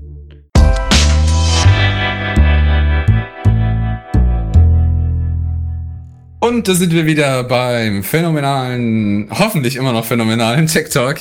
Ähm, wir denken immer oder hoffen immer, dass das ist. Ähm, es geht weiter. Ähm, wir hatten ja jetzt gerade schon interessante Themen von vor allem Gaming äh, inspirierten Bereichen. Äh, jetzt geht's dann mal wieder in die mehr Technik-Ecke. Ähm, ich habe mir ähm, einen extra tollen Gast heute geschnappt äh, und ihn ein bisschen interviewt. Ähm, oh, zu dem nächsten Thema. Und zwar Raspberry Pis. Ähm, ich weiß nicht, dem einen oder anderen sagt es was. Jeder hat es vielleicht irgendwie mal über so ein paar Ecken gehört. Ähm, allerdings gibt's ein, gibt's auch meiner Meinung nach genug Leute, die noch nie davon gehört haben, weil es oft, sie haben sicherlich schon mal einen gesehen, weil viele Bildschirme äh, auch von äh, Raspberry Pis betrieben werden, so in, auch mal im Arbeitsumfeld oder im, in öffentlichen Bereichen auch. Äh, Arduino äh, ist auch eine int ganz interessante Sache, äh, hatte ich auch letztens damit zu tun. Ähm, man kommt halt drauf immer drauf an, wa- wa- was man sich so ein bisschen mit beschäftigt. Aber allgemein, äh, das ist halt so, ich würde nicht sagen eher die Tüftler-Ecke, aber es ist so eine Sache, äh, die sehr praktisch ist für den Alltag auch, äh, aber auch für professionellere Anwendungen. Raspberry Pi sind im Prinzip, sei dem schon mal vorweg gesagt, so sind so kleine Minicomputer, äh, die es in verschiedenen Modellen gibt äh, recht billige Minicomputer sogar, ähm, die aber je nachdem, was man für ein Modell auch hat, eher wirklich viel machen können. Ähm, auf jeden Fall äh, möchte ich euch nicht mehr hier äh, davor verraten, sondern ich gebe äh, eigentlich jetzt am besten direkt zu dem Galax der Vergangenheit. Galax der Zukunft und damit einen wunderschönen guten Abend auch von mir. Äh, aber nicht nur von mir, denn ich habe mir den lieben Metaltail geschnappt, ähm, um ein bisschen was von seinem Projekt bzw. seinen Erfahrungen mit Raspberry Pis zu erzählen. Hallo Metaltail. Hallo, guten Abend, Galax. Ja, hi. Ähm, freut mich, dass du da bist, ähm, denn da hatten wir ja dann nochmal wirklich so ein bisschen Einblick dran, wie wie fühlt es sich an, so ein bisschen ähm, sich auch mal zum ersten Mal mit einem Raspberry Pi zu auszuprobieren. Äh, von daher cool, dass du da bist. Ähm, dann fangen wir auch eigentlich schon gleich damit an. Wie bist du denn überhaupt auf Raspberry Pis gekommen? Das ist ja nichts, was man mal so kurz eben liest. Oh ja, äh, Raspberry Pi lese ich in meinen News irgendwie auf dem Handy, sondern da, da musste ich irgendwie in die Richtung interessiert haben, oder? Oder wie hast du davon erfahren? Ja, davon erfahren habe ich eigentlich schon ziemlich lange. Das war damals, als ich noch in der Lehre war. Ich äh, habe eine Ausbildung als Elektroniker hinter mir. Mhm. Und da hat es einen engagierten Schulkollegen gehabt, der schon, ja, das war irgendwie 12, 2012, 2013, als das Ding herausgekommen ist, hat sich der schon damit befasst und an mir ist das dazu mal noch vorbeigezogen. Ich habe mich da nicht groß dafür interessiert, äh, aber immerhin mal wieder etwas davon mitbekommen, dass sich da auch ein ziemlich großes Universum aufbaut. Und später, als ich dann die Technikerausbildung gemacht habe, war ich mal an einem glücklichen Tag am Schrottplatz vorbeigelaufen, äh, wie ich das in meinem Leben schon häufiger gemacht habe. Und dann sind da äh, drei so kleine Rechner drin gelegen und ich habe gedacht, ja, das stört jetzt niemand, wenn ich die mitnehme. Und, Am äh, Schrottplatz äh, gefunden, echt? Ja, die haben da Zeugs weggerührt. Das, das, kann man sich kaum vorstellen.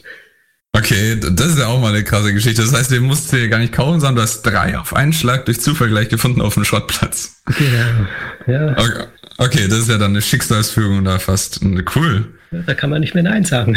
Ja. Hast du alle drei dann gleich mitgenommen oder nur einen? Ja, also ich dachte, statt sie dem Verschrottungs Verschrottungstod zu überlassen, nehme ich sie mal mit und äh, mhm.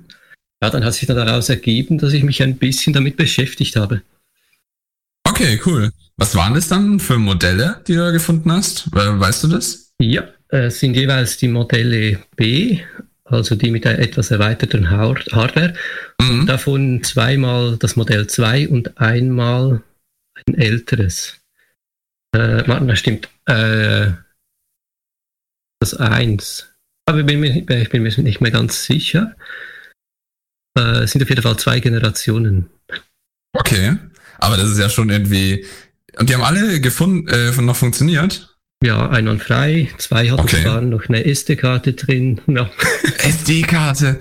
Das ganze Zeug, das man sich dann normalerweise noch dazu kaufen muss und sowas, oder einfach Komplettpaket. Aber die wurden weggeschmissen, obwohl sie noch funktionstüchtig sind. Also das ist ja dann auch interessant. Ja. Okay. Wobei, als Elektroniker äh, findet man das relativ häufig mal, dass man am Schrott vorbei, vorbeigeht und dann Computer äh, oder Laptop rauszieht, der dann noch, wenn man die Festplatte eine neue Festplatte reinmacht, dass das wieder funktioniert. Also. Mhm. Okay, Lehre allein schon daraus schon mal immer häufiger mal am Schrottplatz vorbeigehen. Vielleicht findet ihr euren nächsten Rechner. Das lohnt sich ja. Ah ja, schön. Ähm, Okay, ähm, dann hast du diese drei Raspberry Pis gehabt und was hast du dann damit gemacht? Ja, ich habe sie mal nach Hause genommen und dann äh, als erstes mal Google bemüht, wie umständlich das jetzt ist, wenn man mit dem arbeiten will, weil ich bin da auch ganz neu damit eingestiegen. Mhm. Ich habe vielleicht vom beruflichen ein bisschen Vorkenntnisse, aber wirklich mit Computern befasst äh, habe ich mich nie groß. Und dann habe ich herausgefunden, dass es ziemlich leicht ist, die Projekte durchzuführen. Oder es gibt viele Vor Vorlagen quasi, die man sich nur herunterziehen kann und mit weniger Aufwand und Vorwissen auf das Gerät bringt. Mhm. Das heißt, du hast dich dann auch schon irgendwie speziell eigentlich nach was gesucht, was du mit denen anfangen könntest. Irgendwie, du wusstest jetzt noch nicht, okay, ich habe die Teile, aber was mache ich jetzt damit? Genau, also ich habe okay. mal offen und habe da Wobei ich muss sagen, äh, das eine Projekt, äh, was wir dann nachher, was, nachher wahrscheinlich noch ein bisschen vertiefen werden, mhm. ist ja das Pi-Hole. Von dem habe ich schon gewusst bis zu diesem Zeitpunkt, aber es auch noch nicht äh, getraut anzufassen oder anzugehen. ja, aber äh, im Großen und Ganzen habe ich einfach mal geguckt, ja, was, was geht da, wie geht das und äh, habe dann festgestellt, dass es sehr einfach ist zum Einsteigen. Mhm. Also es gibt halt wirklich viele so bereits vorhandene Projekte, wo sich halt wirklich Communities fast schon viel Arbeit äh, reingesteckt haben und halt auch Communities an sich gebildet haben, die da immer weiterentwickeln und dran arbeiten. Und da kann wirklich auch oft äh, ein Laie ohne irgendwelche Vorkenntnisse kann da wirklich was Cooles bei sich zu Hause zusammenschustern. Cool. Aber dann hast du danach gesucht, nach etwas, was du auf deinem Pi machst und worauf ist dann deine erste Entscheidung gefallen? Äh, das war also eine kleine Radiostation, also ein Radioempfänger zu bauen, der per äh, LAN oder WLAN Internetradio wiedergeben kann. Okay. Und meine Ambition war dann da, äh, Furry FM damit laufen zu lassen und es hat erstaunlich einfach geklappt. Okay, das heißt, du hast einen deiner äh, Pis genommen ähm, und da dann eben Internet noch angeschlossen. Äh, du hast ja da bei den Modellen müsste ja dann irgendwie so ein LAN-Anschluss gewesen sein eben. Ein, du hast einen Adapter gebraucht, also bei den billigeren Modellen brauchst du einen Adapter. Aber okay. Ähm, und dann hast du darüber im Prinzip das Radio gestreamt und hast dann auch irgendwie eine Audioanlage angeschlossen oder wie hast du es dann gemacht? Genau, also vielleicht, wenn man es für die anderen, die interessiert sind, auch so etwas zu bauen, ähm, es ist wirklich sehr einfach. Man braucht ein Netzteil, damit das Ei läuft. Mhm. Und äh, zusätzlich neben den, eben, ähm, man kann sich per Wi-Fi im Internet einwählen, was jetzt nicht meine Lieblingsstrategie ist. Ich bevorzuge das kabelgebundene Internet. Geht mir genauso, ja. Und äh, ja, einen kleinen Audioverstärker da kann man sich entweder ein Gerät nehmen, der äh, einen AUX-Eingang hat oder auf eBay oder äh, AliExpress ist das gang und gäbe im Bastlersegment, dass man mhm. sich dort ein kleines Audiomodul für ein paar Franken, also ja, ein, zwei Euro kann man sich die kaufen und wenn man sich mit dem Löten und Elektronik ein wenig auskennt, ist das auch sehr, sehr einfach, energieeffizient und günstig einen Verstärker zu machen. Den kann man dann über den 3,5 mm Stecker am Raspberry verbinden. Äh, und dann ist die Hardware eigentlich schon vollständig. Ähm, die, ja, die Speisung speist, also das Netzgerät speist den Raspberry und den Verstärker. Das kann man natürlich gleich für beides brauchen. Und von der Software her gibt es da eine ISO-Datei, die man sich herunterladen kann. Und dieser äh, Soundbox also kann man einfach mal danach googeln, man wird die äh, Webseite dann ziemlich schnell finden.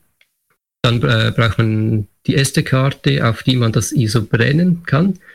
Das gibt es auch ein Programm, so ein Etcher, der äh, die einem diese Arbeit abnimmt. Man muss, muss da nur das Zieldevice einstellen und das äh, heruntergeladene ISO einfügen.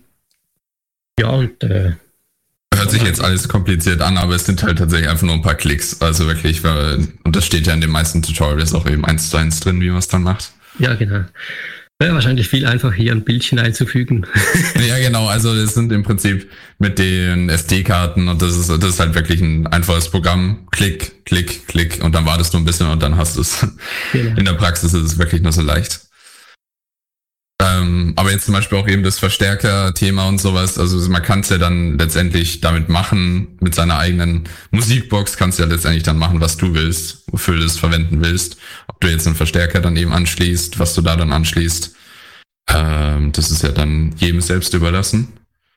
Genau. Mhm. Und wie lange hast du so dafür gebraucht? War das so ein längeres Projekt oder wie, wie hast du es dann jetzt bei dir umgesetzt?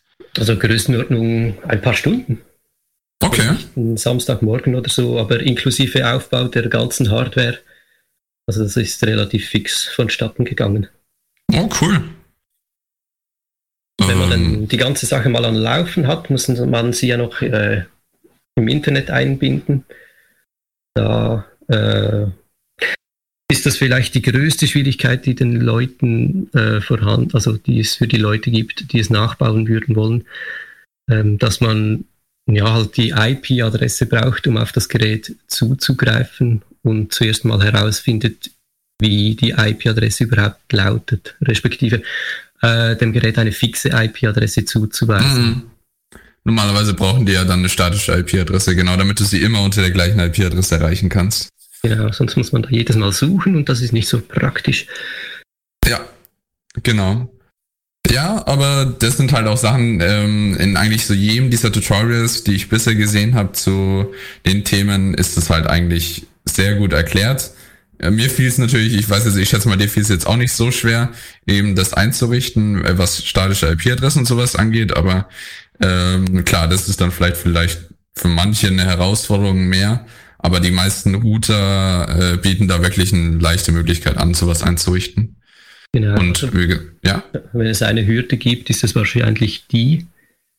Genau. Die. Mhm. Aber da, wie gesagt, ähm, für viele dieser Sachen gibt es dann eben auch YouTube-Tutorials, die es dir wirklich Schritt für Schritt erklären, wie du dann sowas einrichtest, falls es da irgendwelche Probleme geben sollte. Aber apropos Probleme, gab es dann auch irgendwelche Probleme, wo, wo du gesagt hast, ah Mist, damit habe ich jetzt nicht gerechnet, was dann nochmal das irgendwie verlangsamt hat? Nein, ich bin ja erstaunlich gut klargekommen damit. Okay. Also, ob trotz Pi von der Müllhalde und also oder vom Schrottplatz, alles prima geklappt. Cool. Alles einwandfrei funktioniert. Äh, das Einzige, was, was mal war, äh, ich habe diesen Radio ab, also mit einem wunderschönen Einschaltknopf versehen der die Speisung ein- und ausschaltet und äh, mhm. mal Besuch, dem ich diesen wunderschönen Ein- und Ausschaltknopf vorgeführt geführt hatte. Äh, das ist es vielleicht eine Regung, die man nur als Elektroniker oder ähnlichem nachverfolgen kann, denn dieser Schalter war so schön zum Drücken. da wurde dieser Pi etwa in einer, äh, in zehn Minuten so 20, 30 Mal ein- und ausgeschaltet, woran oh, er nicht so Freude hatte. Respektive oh, ja. Pi funktioniert schon noch, aber die SD-Karte war dann irgendwie abgeschossen, formatiert oder was auch immer. oh, aber ja, das ist so die Verlockung von so einem Knopf, den man da die ganze Zeit hat. Oh Mann. Der ist wunderschön. dann erst recht äh, schwierig zu widerstehen. Oh, cool. Äh, das heißt also wirklich von der Einrichtung und sowas eigentlich nur positive Erfahrungen. Also ging eigentlich leichter als gedacht, oder? Genau, es läuft sehr, hm. sehr stabil. Ähm, was mal von Zeit zu Zeit vorkommt, ist, dass es irgendeinen Traffic-Verlust hat und äh, vielleicht äh, einmal in einer Viertelstunde dann zwei, drei oder 20, 30 Sekunden schweigt. Also oh, okay. der, der, Radiostream, aber äh, da findet er sich in der Regel wieder ziemlich schnell und man kann da auch einen Buffer einstellen in den Einstellungen. Genau, das, das würde dann natürlich helfen. Ja. Genau. Okay. Cool, cool. Ähm, das ist echt schön. Äh, hättest du jetzt keinen Raspberry Pi auf dem Schrottplatz gefunden, denkst du, hättest dir dann mal irgendwann vielleicht einen geholt oder irgendwie sowas ähnliches, mal dir so ein Projekt irgendwie auferlegt? Nein, und zwar aus dem einfachen Grund, da ich gedacht habe, oder äh, es war mehr so in der Fülle der Auswahl, in den vielen Möglichkeiten, die es so gibt, wüsste ich nicht, was machen. Also es ist immer ein bisschen das Problem bei mir, wenn ich etwas sehe und damit kann man viel machen, weiß ich nicht, wo anfangen und dann habe ich mich gar, also da habe ich gar keine Lust, mich damit abzumühen. Und äh, ja, dann würde ich das nie kaufen oder bestellen. Aber äh, weil es mir das so in die Schuhe gelegt wurde, habe ich trotzdem gedacht, ja, jetzt äh, gehst du es mal an. Mhm. Und andernfalls wäre das gar nicht zustande gekommen. Okay, das ist schön. Und letztendlich hast du ja jetzt dadurch äh, eine schöne Musikbox bei dir zu Hause aufsetzen können. Genau. Cool. Und bei solchen Projekten lernt man ja, schätze ich mal, auch immer, auch wenn man sich schon auskennt auf dem Gebiet, dort doch nochmal ein bisschen was über die Technik da irgendwie.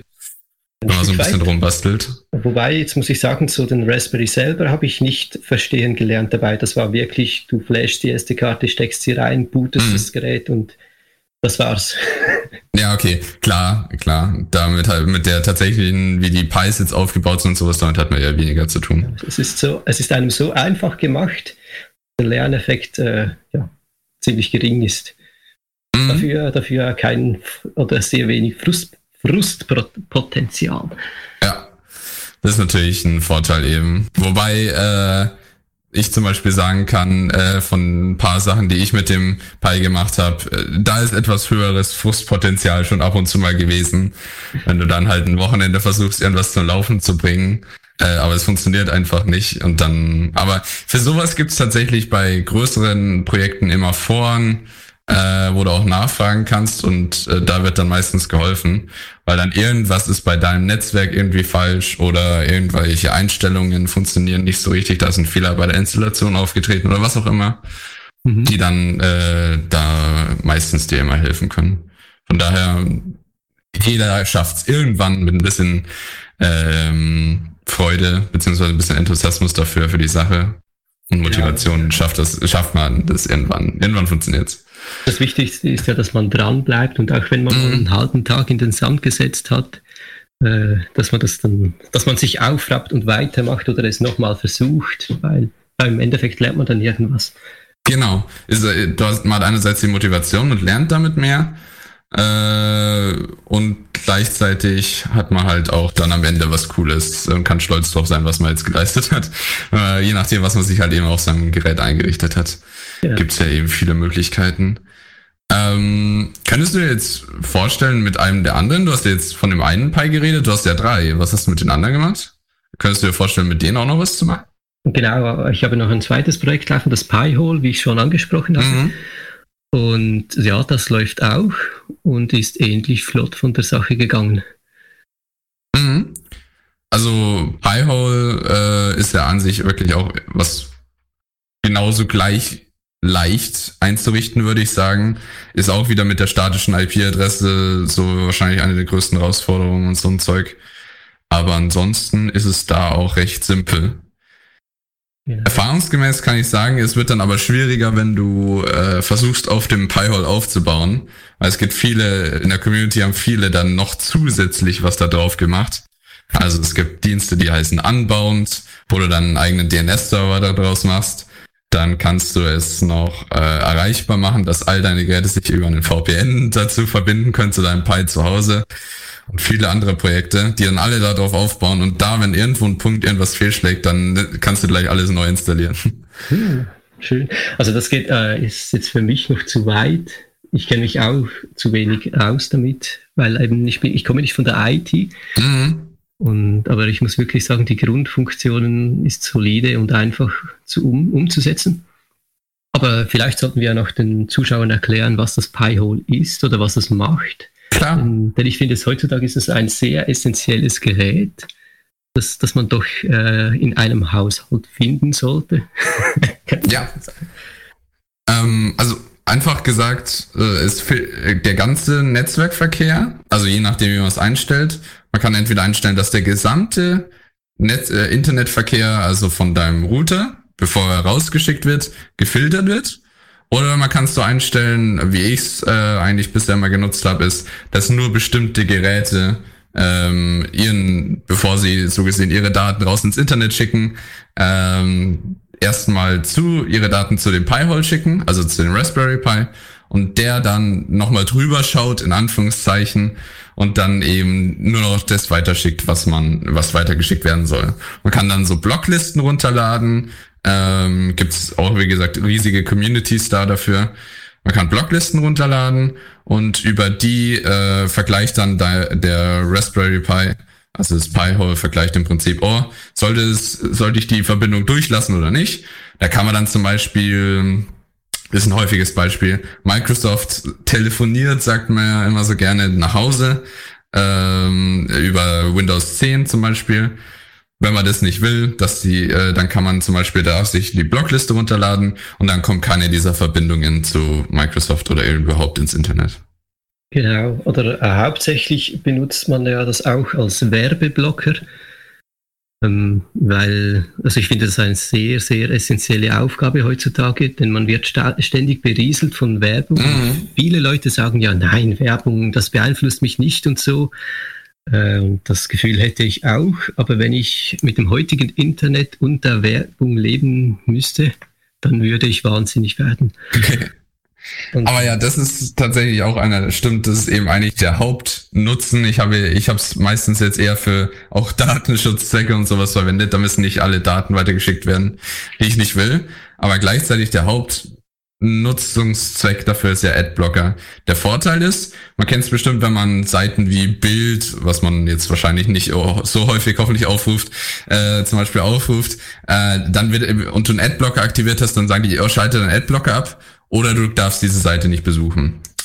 Ist nervig, wenn du den ein Pi-Hole hast. Dann timen, dann kommen diese Verbindungen zu den, äh, zu den Werbeseiten gar nicht an. Das heißt, es wird nicht gemerkt, dass du einen Adblocker hast, weil du vielleicht auch gar keinen hast. Du hast keinen Adblocker, sondern du hast dein Pi-Hole, das einfach nur verhindert, dass die Werbe, äh, die Werbungen geladen werden können auf der Seite. Das heißt, du siehst als Endnutzer siehst du keine Werbung äh, und du kannst trotzdem alle Seiten besuchen, weil es nicht als Werbeblocker in deinem Browser erkannt wird. Exakt. Und ich, ich finde, ich möchte hier noch gerne ein bisschen die energetische Seite dazu ansprechen. Äh, man stellt sich ins Haus ein kleines Gerät, das ein paar Watt an elektrischer Leistung verheizt. Dafür aber drosselt man den unnötigen Traffic ins Internet, was wiederum auch sehr viel äh, Energie spart, einspart. Stimmt. Weil diese Werbung, die ja zum Teil sogar äh, Malware schleudern sein kann, mhm. unterbunden wird. Äh, das finde ich auch eigentlich eine ganz gute, ne, ein ganz guter Nebeneffekt der ganzen Sache. Seiten können dadurch schneller laden und viele andere Vorteile, die man hat. Genau.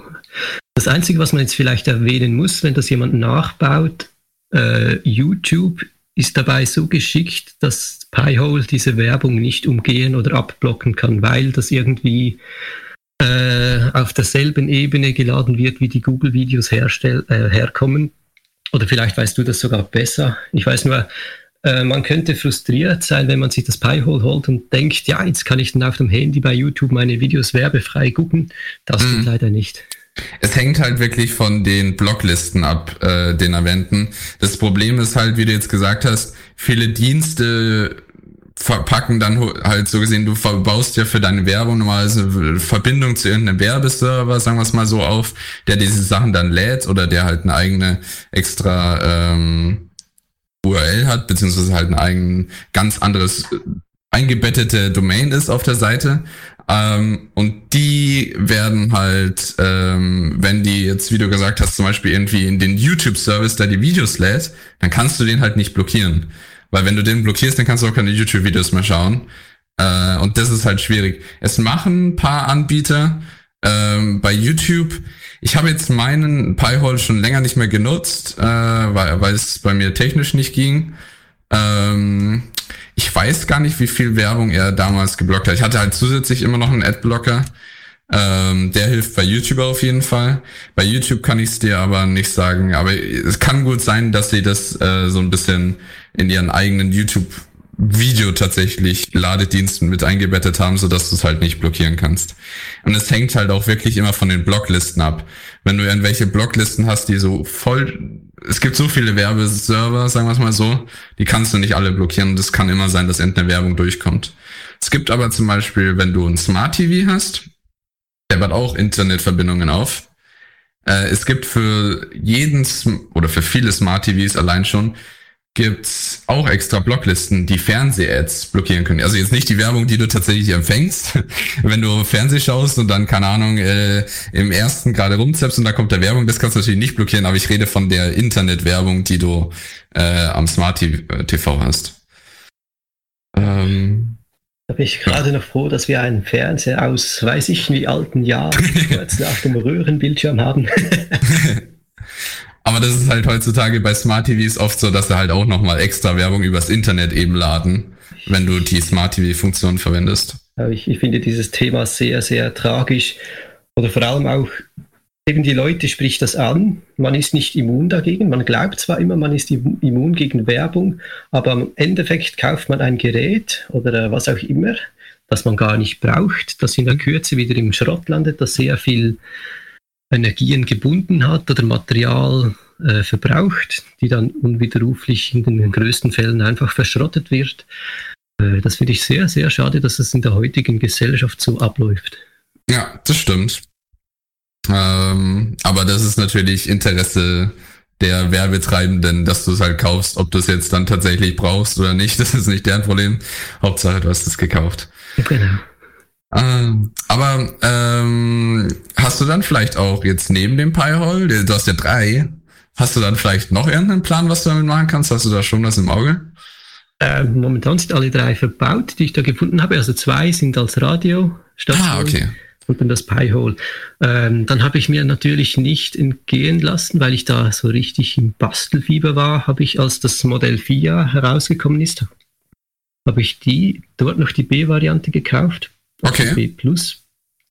Äh, und den benutze ich jetzt mal als kleiner Linux-Computer, weil der ist ja mittlerweile, weil, mittlerweile rechenstark genug, um auch äh, eine Desktop-Oberfläche anzuzeigen, zum Browsen mhm. und so. Aber genau. eigentlich war mein Plan damit auch mal noch die ähm, Ein- und Ausgänge anzusteuern und ein paar Problem Programmchen damit zu schreiben, wie man das so kann. Aber ja, leider hat mich bis jetzt noch die Zeit dafür gefehlt.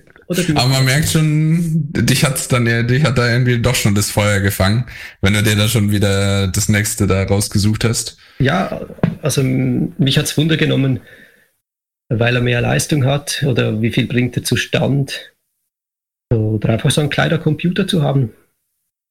Ja. Weil äh, der Größenfaktor ist halt schon sehr attraktiv für so, äh, eines solchen Geräts. Mhm. Du hast einfach einen Mini-Computer und brauchst nicht extra irgendwie einen großen Kasten hinzustellen, wenn du nur eine kleine Funktion brauchst. Genau. Oder du musst nicht deinen Hauptcomputer die ganze Zeit laufen lassen, wenn du da irgendwie, keine Ahnung, was drüber streamen willst oder angezeigt haben willst. Das ist schon was Tolles. Ähm, Gibt es sonst noch irgendwelche Punkte, die du bei, du hast jetzt auch einen Schrottplatz gefunden, aber die du anderen irgendwie empfehlen würdest oder etwas, was du gerne gewusst hättest, bevor du dir äh, neuen Pi geholt hast oder überhaupt bevor du mit deinem Projekt angefangen hast? Gibt es da irgendwas, was man beachten sollte oder irgendwas, was man wissen sollte, bevor man sich sowas holt?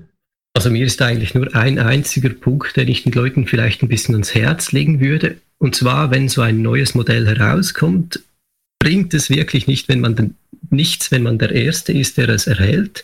Denn da sind noch die Kinderkrankheiten drin und so, so unnötiges ah. Zeugs. Also ich ähm, bei meinem Modell 4 habe ich irgendein Problem mit dem Booten, das man theoretisch mit Updates beheben kann, aber ich bin äh, da noch nicht schlau genug dafür. Äh, auf jeden Fall ist das äh, per ähm, Werkeinstellung falsch geliefert oder ähm, äh, irgendwo ist da eine fehlerhafte Software drauf. Mhm. Und ja, die, das haben sie dann in der Kürze behoben oder ähm, nach vielleicht ein paar Monaten seit der ähm, oder Wochen seit der im Verkauf war, haben sie das bemerkt und behoben. Also damit äh, möchte ich sagen, es lohnt sich nicht, der Schnellste und Erste zu sein und dann ein Gerät zu kaufen, das äh, noch eine grüne Banane ist. Dann ja, ich finde es halt besser, wenn man ein Gerät hat, das eine ausgereifte Banane ist und, das stimmt. und schmeckt süß. das ist ein schöner Vergleich, aber ja, das stimmt definitiv. Äh, so ziemlich bei allen technischen Produkten hilft es immer, sowas zu beachten. Aber jetzt eben auch ähm, Hardware, bei dir ist es jetzt eher softwaretechnisch, aber stell dir mal vor, da ist irgendwas von der Hardware ein Problem, eine Kinderkrankheit. Das kannst du halt nicht einfach mit einem Update fixen. Das wäre dann noch mal ein bisschen schlimmer. Yep, ja. Aber cool. Äh, gibt's sonst noch irgendwas, was du, äh, was dir jetzt bei den ganzen Einrichtungen oder sowas aufgefallen ist, irgendwelche Tricks oder sowas oder was in vielen Guides oder sowas gar nicht so drin steht, was, was aber hilfreich ist bei der Einrichtung? Nein, ich würde sagen, diese, diese Blogs und Forum-Einträge, die man nachlesen kann, sind sehr, sehr zielführend. Und wenn man Schritt für Schritt da durchgeht, kann man das wirklich auch ohne Vorkenntnisse oder quasi ohne Vorkenntnisse erfolgreich abschließen. Und es ist äußerst einfach, damit etwas Schönes auf die Beine zu stellen. Schön. Ja. Das, das ist, denke ich, ein schöner Satz, um das Ganze zusammenzufassen. Cool. Ja, also äh, vielleicht hat ja der eine oder andere Mut gefasst, der sich auch schon damit beschäftigt hat oder auch noch so auf dem Sprung ist, soll ich oder soll ich nicht. Es, es gibt da wirklich viele, viele Projekte, die ganz simpel und gut erklärt sind. Äh, zum Beispiel, um LED-Streifen anzusteuern. Mm, und, stimmt, äh, ja. Ja, ja. Man kann, man kann sich fast nicht alles vorstellen. Eben die, die Palette ist so breit mit all den Möglichkeiten, die es gibt. Das, das ist, das glaubt man kaum, ja. Mhm. Hat halt im Prinzip einen Minicomputer, mit dem du alles machen kannst, äh, was du machen willst. Du kannst zum Beispiel tatsächlich irgendwas drüber streamen und es dann an deinen Fernseher zum Beispiel anbinden. Oder wenn du irgendwie äh, einen Bildschirm irgendwo hast, das machen viele, ähm, in, was auch immer äh, in welchem Anwendungsbereich auch immer. Man kann zum Beispiel immer äh, irgendein Diagramm an, äh, gibt im Arbeitsumfeld häufig irgendwie so ein Diagramm an die Wand werfen, das äh, also auf dem Bildschirm über den Pi. Der Pi lädt die ganze Zeit aktualisiert ist, die ganze Zeit das Diagramm, falls sich irgendwas geändert hat zum Beispiel. Und dann, äh, der, man kann die ganze Zeit auf dem Fernseher dann halt irgendwas anschauen. Das kannst du halt am besten mit einem Pi umsetzen, den du halt einfach hinter den Fernseher packst oder den Fernseher anschließt. Du kannst unendlich viele Sachen damit machen, weil es einfach ein Minicomputer ist und mehr brauchst du halt nicht. Ähm, der kann immer laufen, der kann was auch immer machen, was man will. Und wie du gesagt hast, es gibt so viele Projekte, es gibt für die meisten, ist eigentlich immer was dabei. Genau. Cool. Dann vielen Dank dir für deine Einblicke in deine Erfahrungen mit äh, Raspberry Pis. Äh, freut mich, dass du da warst, Metal Tail. Ich danke, dass ich äh, hier sein durfte und möchte noch kurz alle Zuhörer grüßen. Ja, seid oh. gegrüßt. das ist schön. Gut, dann äh, vielen Dank nochmal und dann wünsche ich dem Galaxy der Zukunft und den Zuhörern noch einen schönen restlichen Abend. Wir hören uns und damit zurück an die Galaxy der Zukunft. Und der Galaxy Zukunft sagt Danke an die Galaxy der Vergangenheit. Und wir sind wieder da. Äh, nach diesem coolen Interview mit Metal Tail, vielen Dank nochmal dafür an ihn. Äh, er hat auch gerade im Chat nochmal die Konsole, tatsächlich den Konsolenüberblick, einen Screenshot davon geschickt, ähm, von, ich schätze mal, sein Pi-Hole oder allgemein den Pi-Hole. Ähm, das ist so im Prinzip, wie es aussieht. Ich habe mal äh, habe mal ein bisschen andere Blocklisten. Da oben rechts in diesem rechten Feld sieht man, wie viele Blocklisten man so hat. 1,5 Millionen sind doch recht viele vergleichsweise. Ja. Äh, also bei mir war die Prozentzahl tatsächlich ungefähr bei 30 Prozent hat sich immer eingependelt. Also 30 Prozent aller Sachen wurden so bei mir geblockt. Ähm, ich habe ja auch im Interview gesagt, dass ich es gerade zumindest aktuell noch nicht nutze. Ich muss es jetzt tatsächlich dieses Wochenende will ich es wieder aufsetzen. Ähm, und im Interview habe ich auch gesagt, ich habe es verknüpft dann das Pi-Hole mit noch einem eigenen DNS-Server oder einem eigenen DNS-Dienst äh, auf dem äh, Pi, was richtig cool ist. Das heißt, alle DNS-Fragen gingen dann nur darüber ähm, schützt vor ein paar Sachen, wie zum Beispiel Farming, also jetzt nicht wie bei Farming im Sinne von Farming Simulator. Wenn es interessiert, kann ja mal Farming googeln, aber nicht mit F am Anfang, sondern mit PH, Farming. Äh, ist auch ein äh, recht häufig auftauchendes Problem. Äh, genauso wie DNS-Poisoning äh, und ein paar andere Probleme. Es ist immer ganz interessant. Und DNS-Anfragen wenn sie gecached sind von deinem DNS-Dienst äh, lokal, also hier direkt halt eigentlich äh, in deinem eigenen Netzwerk, dann geht es um einige schneller. Äh, die ersten Anfragen dauern immer etwas länger, weil dein Teil ist natürlich nicht so schnell wie ein großer DNS-Server irgendwo draußen. Ähm, aber wenn äh, es mal gecached ist, kannst du Seiten, die du schon mal aufgerufen hast, gerade eben zum Beispiel, äh, sehr, sehr schnell wieder aufrufen. Laden eigentlich um einige schneller, weil er die IP-Adresse schon direkt hat. Ähm, Ansonsten mit den Blocklisten könnt ihr im Prinzip, ihr könnt alles blocken, was ihr wollt, sei es Werbung, sei es Datenschutz-Sachen, äh, sei es was auch immer. Ähm, ist wirklich wichtig, was, Furry Fan Whitelisten. Genau. Also ich hatte tatsächlich, das habe ich äh, gerade auch Bora erzählt, äh, ich hatte tatsächlich Probleme mit äh, Furry FM, als ich eine, ein paar Blocklisten angewendet habe. Es gibt so ein paar ähm, so ein Script-Provider, den wir auf der Seite haben, der ohne den das dann leider nicht funktioniert. Den ich habe für alle, die es interessiert, die den Pyroll dann eingerichtet haben sollten, irgendwann vielleicht mal in der Zukunft oder schon eins haben. Ihr könnt ja äh, eure geblockten oder die Liste der letzten Internetverbindungen oder auf, wie sagt man es am besten, der letzten Verbindungsaufbauversuche, die äh, über den über das Pi-Hole gingen, könnt ihr in der Liste anzeigen lassen. Das heißt, ihr klickt einfach auf die Domain, mit der ihr Probleme habt, die ihr vermutet, dass sie vom Pi-Hole irgendwas blockiert wird und deswegen nicht funktioniert. Ihr äh, klickt einfach drauf und dann äh, schaut ihr sofort in die Liste, was äh, gerade so blockiert wurde in den letzten Sekunden. Äh, wenn ihr gerade nicht mit irgendeinem anderen Gerät irgendwas im Internet aufruft, dann könnt ihr da so durchgehen und sehen, ah, bei uns wurde bei, bei 4FM wurde zum Beispiel so ein, eben dieser Skriptanbieter blockiert. Den habe ich einfach gewitelistet und dann hat alles wieder normal funktioniert. Ähm, du eine Frage? Kann ja. ich damit auch E-Mails, sagen wir mal, ich möchte von jemandem keine E-Mails haben, arbeitsrelevant. ähm, damit ich sagen kann, ich habe die nicht bekommen, kann man das. So funktioniert das glaube ah, nicht so gut. Nee, nee, nee, das geht nicht. Das müsstest du im Mail-Server machen. Ja, weil die Mails werden ja nicht tatsächlich auf deinem Client gespeichert, auf deinem PC und dahin verschickt, sondern du schaust dir einfach nur, wenn du zum Beispiel dich in deinen Gmail-Account einloggst, dann siehst du einfach nur, was dein Account, also auf deinen Gmail-Servern halt irgendwie an E-Mails angekommen sind. Damit kann ich ihn nicht so umprogrammieren. Schade. Nee, nee. Dann muss ich die lästigen Arbeits-E-Mails weiter beantworten. Ja. Kacke. Noch eine ganz interessante Sache, was die Community aufgesetzt hat, was ich jetzt auch aufsetzen werde, was, oh, das wird schon eine Qual werden, schätze ich mal. Aber ich, ich, ich freue mich schon drauf, ähm, weil man auch wieder viel dabei lernt. Jetzt einerseits nämlich eben die Pi-Hole Darauf aufbauen kann man Unbound installieren, das für DNS-Anfragen macht.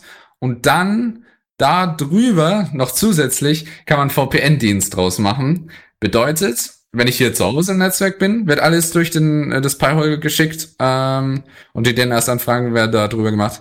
Und wenn ich ähm, zum Beispiel in irgendeinem Internetcafé sein sollte und mich da so ein böser Hacker, wie man es aus den Filmen kennt, irgendwie mit seinem äh, Hoodie oder sowas, also mit seinem Kapuzenpulli, äh, dann sich versucht da einzuhacken in das, was ich gerade mache, dann äh, habe ich einfach äh, standardmäßig einen, äh, genau, Metal Tail, genau diese Konsole meine ich. Ähm, kann ich wirklich nur jemandem empfehlen, da kann man es dann whitelisten oder eben blocken, wenn einen was stört zum Beispiel.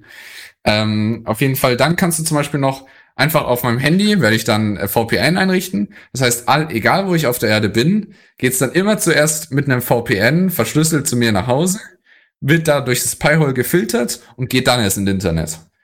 Dafür nervt natürlich, wenn ich zum Beispiel Cloud Gaming machen will, das wäre eine riesen Latenz, aber da ich das jetzt nicht vorhabe, in Zukunft so durchgehend zu nutzen, äh, denke ich, sollte es kein Problem sein.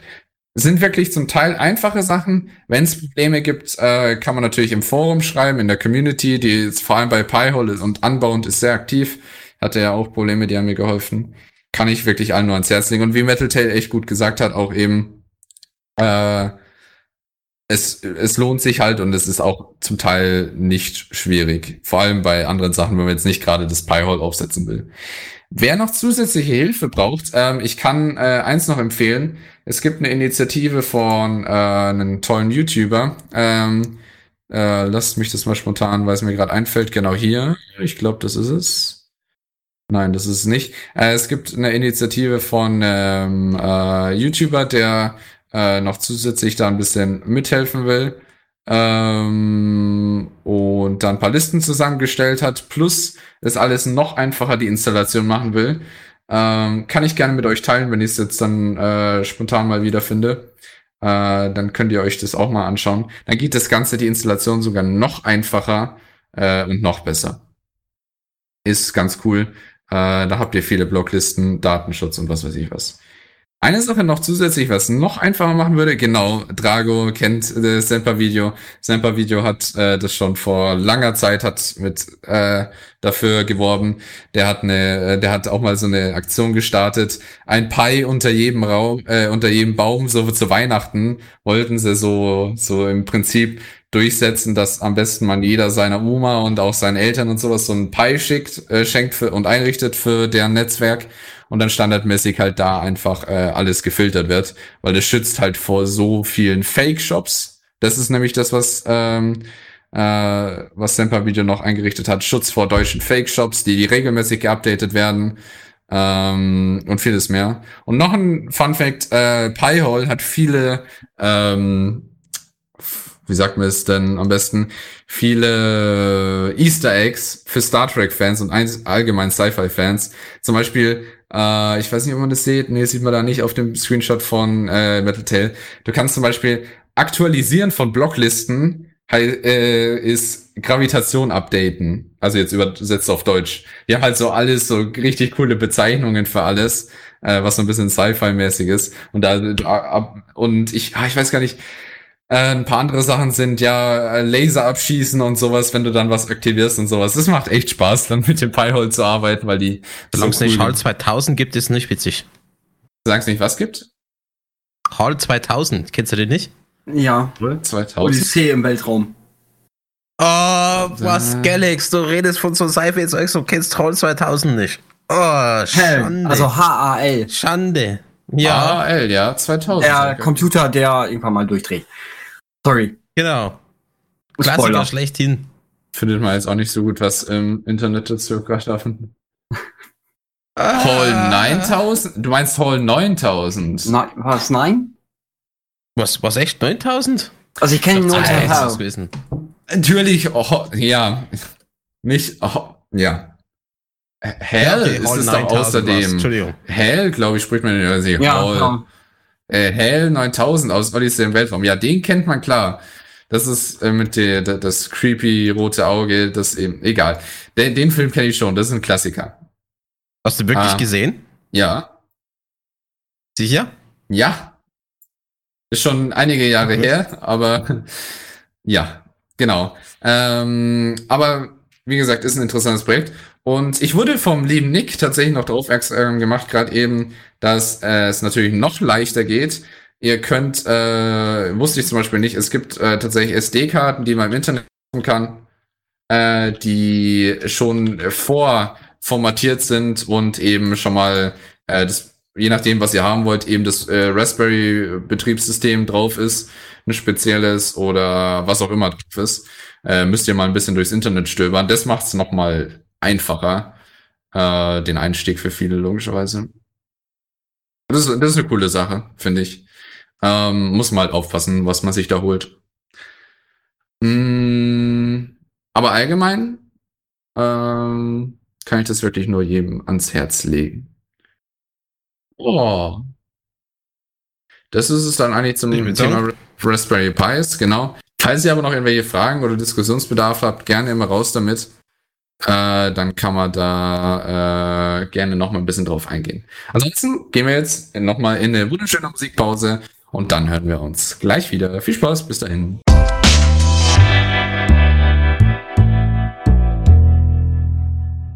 Und wir sind wieder zurück hier nach dieser tollen musikalischen Pause. Ähm, hm? Mir ist noch eingefallen, äh, dass ähm, noch eine tolle Sache erwähnt werden kann zu dem Punkt. Äh, ich musste dann nicht mehr von Claudia dran erinnert werden, nämlich äh, Game Boy Zeros sind auch ein Nutzungsbereich von Raspberry Pis. Ähm, ich weiß nicht, ob ihr schon mal davon gehört habt, aber die Game Boy Zeros sind ja so ein selbstgebaute Tüftel-Sache, die aber recht beliebt im, äh, überall in der äh, Fanwelt von Gameboy-Spielen und so und Co. ist. Ähm, der wird auch tatsächlich auf Basis eines Raspberry Pis gebaut.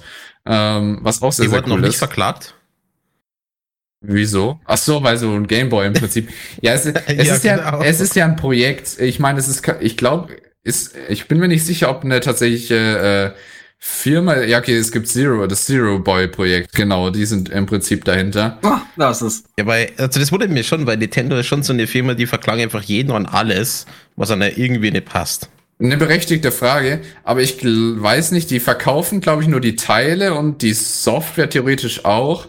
Aber äh, solange sie nicht den Game Boy an sich verkaufen, ich weiß nicht, ob die den selbst verkaufen. Ich glaube es nämlich nicht dass sie, oder? Ich, ich habe nämlich auch schon welche gesehen, es, die komplett zusammengestellt sind. Das macht jetzt so einen Unterschied, weil es gab ja gerade vor kurzem diesen Präzedenzfall mit dieser Hackergruppe, äh, die verklagt worden sind bezüglich diesen Hack-Mod-Chips für PlayStation, Nintendo und Co. Ja, okay, ich sehe gerade, da steht sogar Nintendo Game Boy drauf. Mhm. Ja, das kommt ja noch dazu. Und da haben sie ja quasi, äh, da wurden die verklagt, dass sie eben diese Mod-Chips gemacht haben, wurde dann halt Homebrew und andere Sachen machen kannst, die nicht so legal sind.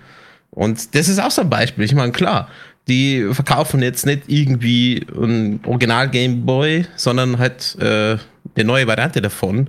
und das ist auch noch auf Open Source, da kannst du garantiert auch Homebrew darauf abspielen. Also ich, hm, äh, wundert mich, dass da Nintendo noch nichts gemacht hat in der Richtung. Weil das haben die garantiert schon gesehen. Stimmt eigentlich. Vor allem, weil der Nintendo Game Boy auf den ganzen Kästen noch irgendwie draufsteht. Keine Ahnung, sie verkaufen es ja unter dem Zero Boy letztendlich. Aber eigentlich eine gute Frage, warum die da noch nicht irgendwie Probleme hatten. Weil das ein altes Die System Hüllen werden aber separiert von, Game, separiert von Gameboy verkauft. Bisher gab es keine klar. Okay, also im Prinzip schützt dich ja damit, dass du sie halt selbst zusammenbaust. Äh, normalerweise, es gibt Leute, die verkaufen es komplett Version. Ich weiß nicht, ob das Zero Boy Projekt die selbst verkauft, habe ich jetzt zumindest spontan nicht gesehen. Ähm, aber das ist eben äh, auch einen Anwendungszweck. Es ist ein Minicomputer, den man zum Beispiel sogar für Spiele verwenden kann, wenn es halt keine so aufwendigen Spiele sind. also die Teile von damals haben natürlich noch keine Grafikkarte und sowas gebraucht. Da stimme äh, ich aber. Kannst du mit dem äh, alle Cartridges abspielen oder nur die Originalen? Das kann ich dir nicht sagen. Das kann der Claudi ziemlich sicher auch besser beantworten. Ich habe ich hab einen Game Boy zu Hause. Äh, also ich brauche keinen Game Boy Zero. Äh, wobei ich glaube, aber du kannst nicht nur die äh, Cartridges abspielen, also die in den äh, Karten, sondern du kannst auch die zum Beispiel digital da halt egal welche drauf installieren, welche du willst, wenn du weißt, was ich meine. Also du kannst halt einfach alle, wenn du ja, die Dateien dazu hast. Die Karte oder sowas. Ja, ja, genau, oder wie Claudi schreibt, er spielt keine Karte, aber er hat die gespeichert. Ja. Also, also ja, okay, dann emuliert. Genau, also du kann, der Vorteil ist halt dann natürlich, du kannst dann halt alles da drauf spielen. Okay. Ähm, ja, gut. Ja, aber also, auf den Fotos ist so eine Cartridge überall zu sehen, dass sie drin steckt. Stimmt, da oben sieht Oder man eine. Ist vermutlich nur so ein, so ein Dummy-Ding. Keine Ahnung. Ähm, aber letztendlich, also es ist eine coole Sache ähm, und auch ein toller Verwendungszweck für Raspberry Pis, was halt mal wieder beweist, dass so dieser kleine Minicomputer halt sehr viel leisten kann. Dann äh, weiter geht's ähm, zu einer ganz anderen Sache. Äh, wie angekündigt, Wanta Black äh, ist ja auch wieder ein ganz interessantes Thema, wie ich finde. Das mhm. schwärzeste Schwert, das schwärzeste Schwert, Schwarz. das schwärzeste Schwarz, Schwarz der Welt. Ähm, Obwohl es keine Farbe hat, oder es ist keine Farbe in dem Sinne, weil äh, die Strukturen schlucken sämtliches Licht. Ich glaube nur drei Prozent des Lichtes wird zurückreflektiert. Weniger. Ich glaube, es war 99. Äh, genau. Also es, äh, äh, ähm, es nimmt, also es absorbiert 99,965 Prozent. Ah, da waren doch noch weniger. Uff. Ja, also es sind 0,35 Prozent, die noch durchkommen. Also man hat ja auch schon Autos. Ich poste das mal da rein. Es ist wie ich, genau. es sieht so aus, als wäre es irgendwie gefotoshoppt, aber nein, es sieht wirklich so aus. Man hat es damit behandelt. Es gibt auch eine, eine Büste, die einmal unbehandelt und einmal behandelt ist. Da sieht man keine Konturen mehr. Also das ist auch schon ein bisschen creepy. Das ist echt brutal krass, finde ich ja. auch. Ähm, wenn man sich das anschaut, dadurch, dass halt das kein Licht, ja, ja, ja, dadurch, dass du halt kein Licht siehst, ähm, was reflektiert wird, fehlt dir halt dieses ganze Plastizität davon. Du hast halt, wenn du in diese Dunkelheit reinschaust, so ungefähr, du, genau, eben das ist diese Maske, diese berühmte, dieses Beispiel. Mhm. Das ist die, äh, die einfach noch überzogen wurde. Äh, und du siehst halt nichts mehr von dieser Plastizität, von dem Gesicht. Es ist halt einfach nur Richtig. schwarzes Ding, weil es, du siehst halt kein Licht, das reflektiert wird, äh, weil es eben so viel absorbiert. Das ist was absolut krasses. Und das könnte man auch so für, für Solarkollektoren zum Beispiel auch super irgendwie verwenden, damit es nicht zu viele äh, ja, abgestrahlte Sonnenenergie gibt, sondern du kannst sie besser bündeln. Ja, aber die Solarkollektoren arbeiten ja mit Hitze. Also die sollen ja heiß werden. Ja, oder mit, also mit wobei, Photovoltaik, ja. also mit, mit äh, Sonnenenergie, also Sonnenlicht wird ja umgewandelt in Elektro ähm, ja, e-, elektrische Energie. Durch, durch hier ja, äh, Elektronen. Ja, und Heizung, da gibt ja die, diese Multi-Anlagen, wo die Hitze dann ja, ja. für die Gebäudewärme genutzt wird. Ja, damit zum Beispiel auch. So genau. Wird. Damit könntest du die, die, äh, das Wasser schneller aufheizen. Hm. Oder weil, äh, aufs, bei das Auto sehe, äh, bei den Earl-Könige. Eigentlich können sie das Auto komplett in dem Schwarz machen, weil wenn du ein Foto machst, siehst du die Kontur nicht. Mhm. Oder zumindest nicht so einfach. Richtig. Anstatt diese äh, schrägen Muster, was ihr da immer Ach, das stimmt machen. eigentlich. Lol, daran habe ich noch gar nicht gedacht. Stimmt. Ähm, man muss dazu sagen, ähm, weil ich jetzt auch äh, beispielsweise auch äh, von Nick darauf aufmerksam gemacht wurde, dass es in Realität nicht immer so überzeugend aussieht, also nicht wirklich so dunkel wie auf den Bildern. Ähm, das kann ich mir vorstellen. Ich habe jetzt schon ein paar Videos gesehen, wo ich mir gedacht habe, okay, jetzt da sieht es gar nicht doch so, gar nicht, also gar nicht doch so krass aus, äh, so dunkel. Ähm, ich habe aber, glaube ich, äh, auch gesehen, äh, als ich heute noch ein bisschen recherchiert habe, dass äh, es bei Berührungen, ähm, die, also wenn du die Farbe berührst, sagen wir es mal so, äh, die äh, Menge an absorbiertem Licht abnimmt. Das heißt, mhm. ähm, weil du diese kleinen, ähm, wie sagt man das, das sind so Nanoröhren, die das sind, die, die, die, ähm, die das ist so, sind so Kohlenstoff-Nanoröhren, aus denen besteht die Farbe. Ähm, und deswegen sehr kompliziert herzustellen ähm, die du damit wahrscheinlich beschädigst und damit es über die Zeit, wenn du es berührst und sowas, eben sogar abnimmt. Deswegen kann man sowas zum Beispiel auch schlecht irgendwie auf, wird wahrscheinlich eh nichts bringen, auf Tarnkappenbomber oder was weiß ich was irgendwie draufpacken. Äh, mal abgesehen davon, dass es ein riesiger schwarzer Punkt dann äh, am Himmel wäre. Ähm, ja. Ähm, Am Tag fällt das Ding auch Auto ja genauso wenig Sinn, weil wenn du dann einmal in die Waschstraße reinfährst, dann ist ja die Ja, da, da wird ein Lack, schon. Ja. Da wird ein Lack ist noch drüber ge äh, gezogen. Das also, kann das auch sein, schon, also, schon das ein so ein bisschen abperlt, ja. Aber ich schätze mal nach, äh, wenn ein Zeitraum vergeht, äh, dass es dann wirklich noch mal äh, irgendwie ein bisschen an der Stärke dieser des absorbierten, äh, absorbierten Lichts etwas abnimmt. Äh, sei es durch Berührungen oder allgemein durch was auch immer. Aber das ist halt eher so von BMW halt so ein Publicity-Stunt gewesen, halt, damit halt, weil es halt irgendwie cool ist. Ja, besonders matte Farben sind momentan auch in. Also, es ist zwar noch verdammt teuer, das herzustellen und sich sowas jetzt mal eben fürs Auto oder jetzt mal äh, für irgendeine Wand eben zuzulegen. Da diese ja, Was ist teuer? Was kostet sowas? Ich meine, oh, ich glaube, eine ganze Lackiererei waren, glaube ich, 10.000 Euro. Was? Also, Google. Warte, redest du jetzt von für eine Lackierung? Ja. Redest du jetzt von, äh, von dem Venter Black? Ja. Venter Black wird gar nicht äh, verkauft. Es ist nach dem äh, nach dem Groß äh, ist ist von einer äh, britischen Firma entwickelt worden und darf nicht an Endkunden verkauft werden. Ähm, das Weil? ist äh, auch, wegen Exportgesetzen in Großbritannien. Die, die erlauben das nicht, weil es auch ursprünglich für, das wird in Satellitentechnologie verwendet, weil das, das kannst du ja für viel, äh, und vor allem, vor allem im Weltraum, für Teleskope äh, und viele andere Technologien, die äh, auch Militärtechnologien. Also ähm, 150 Milliliter kosten 14 Euro. Also offiziell darf man das äh, von dem, was ich gelesen habe, nicht verkaufen, weil es eben äh, von der offiziellen Firma, die es entwickelt hat, äh, nicht vertrieben werden darf. Darf nur an Firmen da verkauft werden. Es nennt sich äh, Black 2.0, das schwärzeste Schwarz. Ich hau das mal rein. Äh, bin grad blind. Aber was mich das jetzt gerade erinnert, ah. äh, ist das eine Kunstwerk. Ähm, ich glaube, war das war das schwarz mit dem weißen Punkt in der Mitte und wenn du es dann länger angeschaut hast, war der Punkt in der Mitte schwärzer als für das Schwarze rundherum. Ich glaube, irgendwie so war das Bild. Kennt ihr das? Nee, gerade so nicht.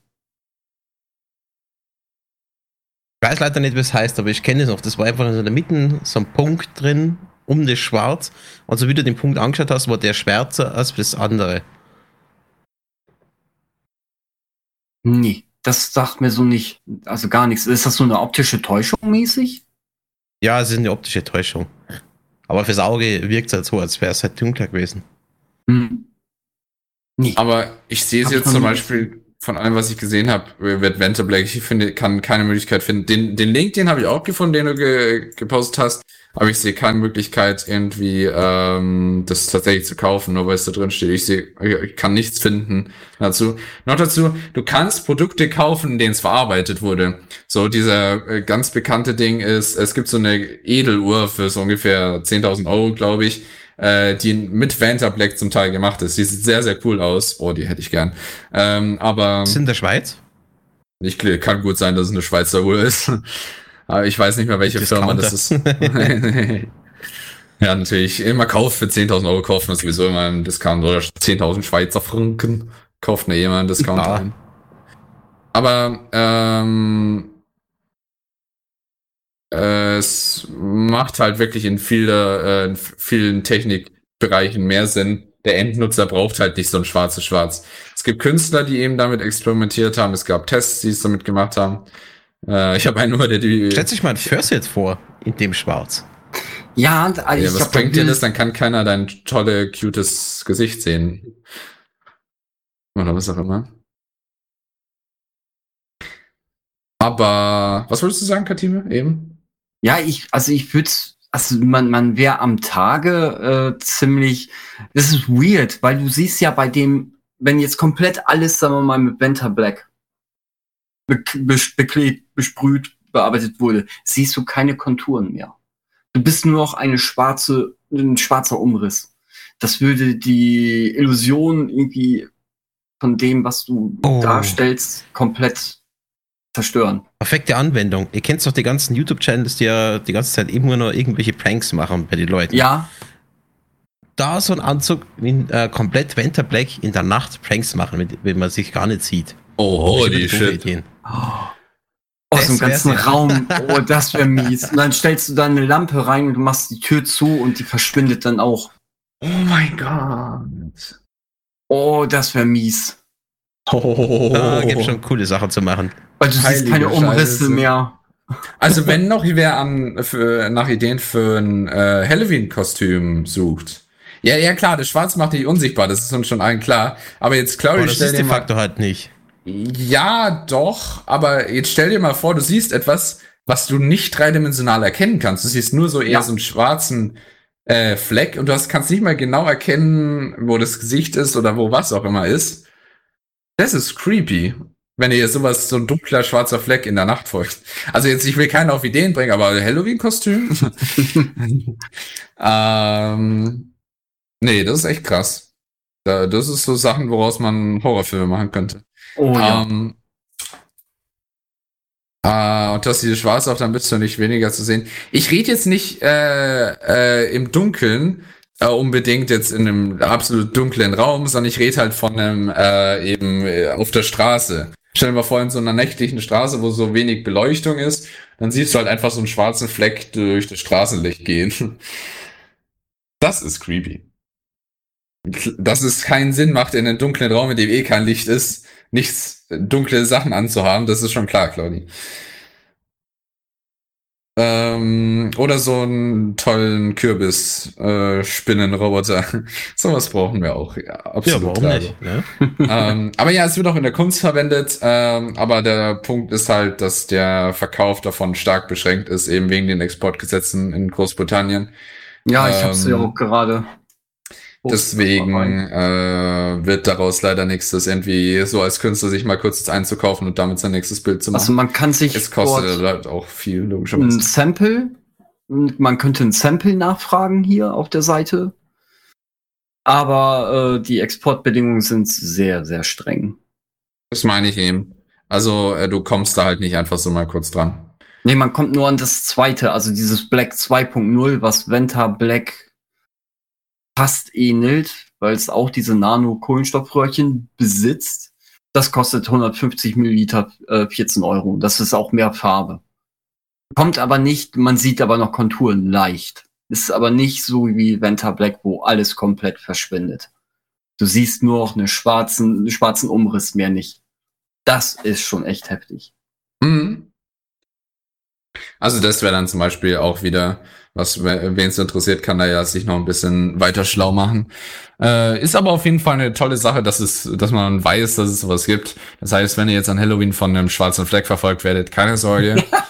es gibt noch doch noch keine übernatürlichen Dinge. Es ist einfach nur ein, äh, eine Person, die auch Fur FM gehört hat. Und da können Sie auch einfach gleich umarmen, wenn sie euch absticht. Wir sind nicht schuld. Äh, genau. Aber ich stelle mir jetzt so diesen Kürbis vor, der Inventor Black. Du siehst da einfach nur so ein schwarzes, rundes Ding und dann auf einmal wird die Spinne schwarz. Holy shit. Wie die Alter. Nacht und es kommt langsam auf dich zu. Und dann, und dann machst du, mach noch so leuchtende rote Augen. Rot, rote ja, Augen. danke, genau das habe ich mir gerade gedacht. Wunderbar. Also wie gesagt, wir wollen keinen auf Ideen bringen, aber jetzt habe ich heute Nacht schon mal Albträume allein von den Kopfkielen. äh, passt. Cool. ah. Aber wenn ihr es macht, dann tut uns verlinken, damit wir es sehen. Ja, genau. Wenn ihr damit was Böses macht, dann verlinkt uns nicht, wir wollen damit nichts zu tun. nee, muss was Witziges sein. Ja, das muss witzig sein und nicht äh, illegal. Das Ja. ist sonst, sonst alles top.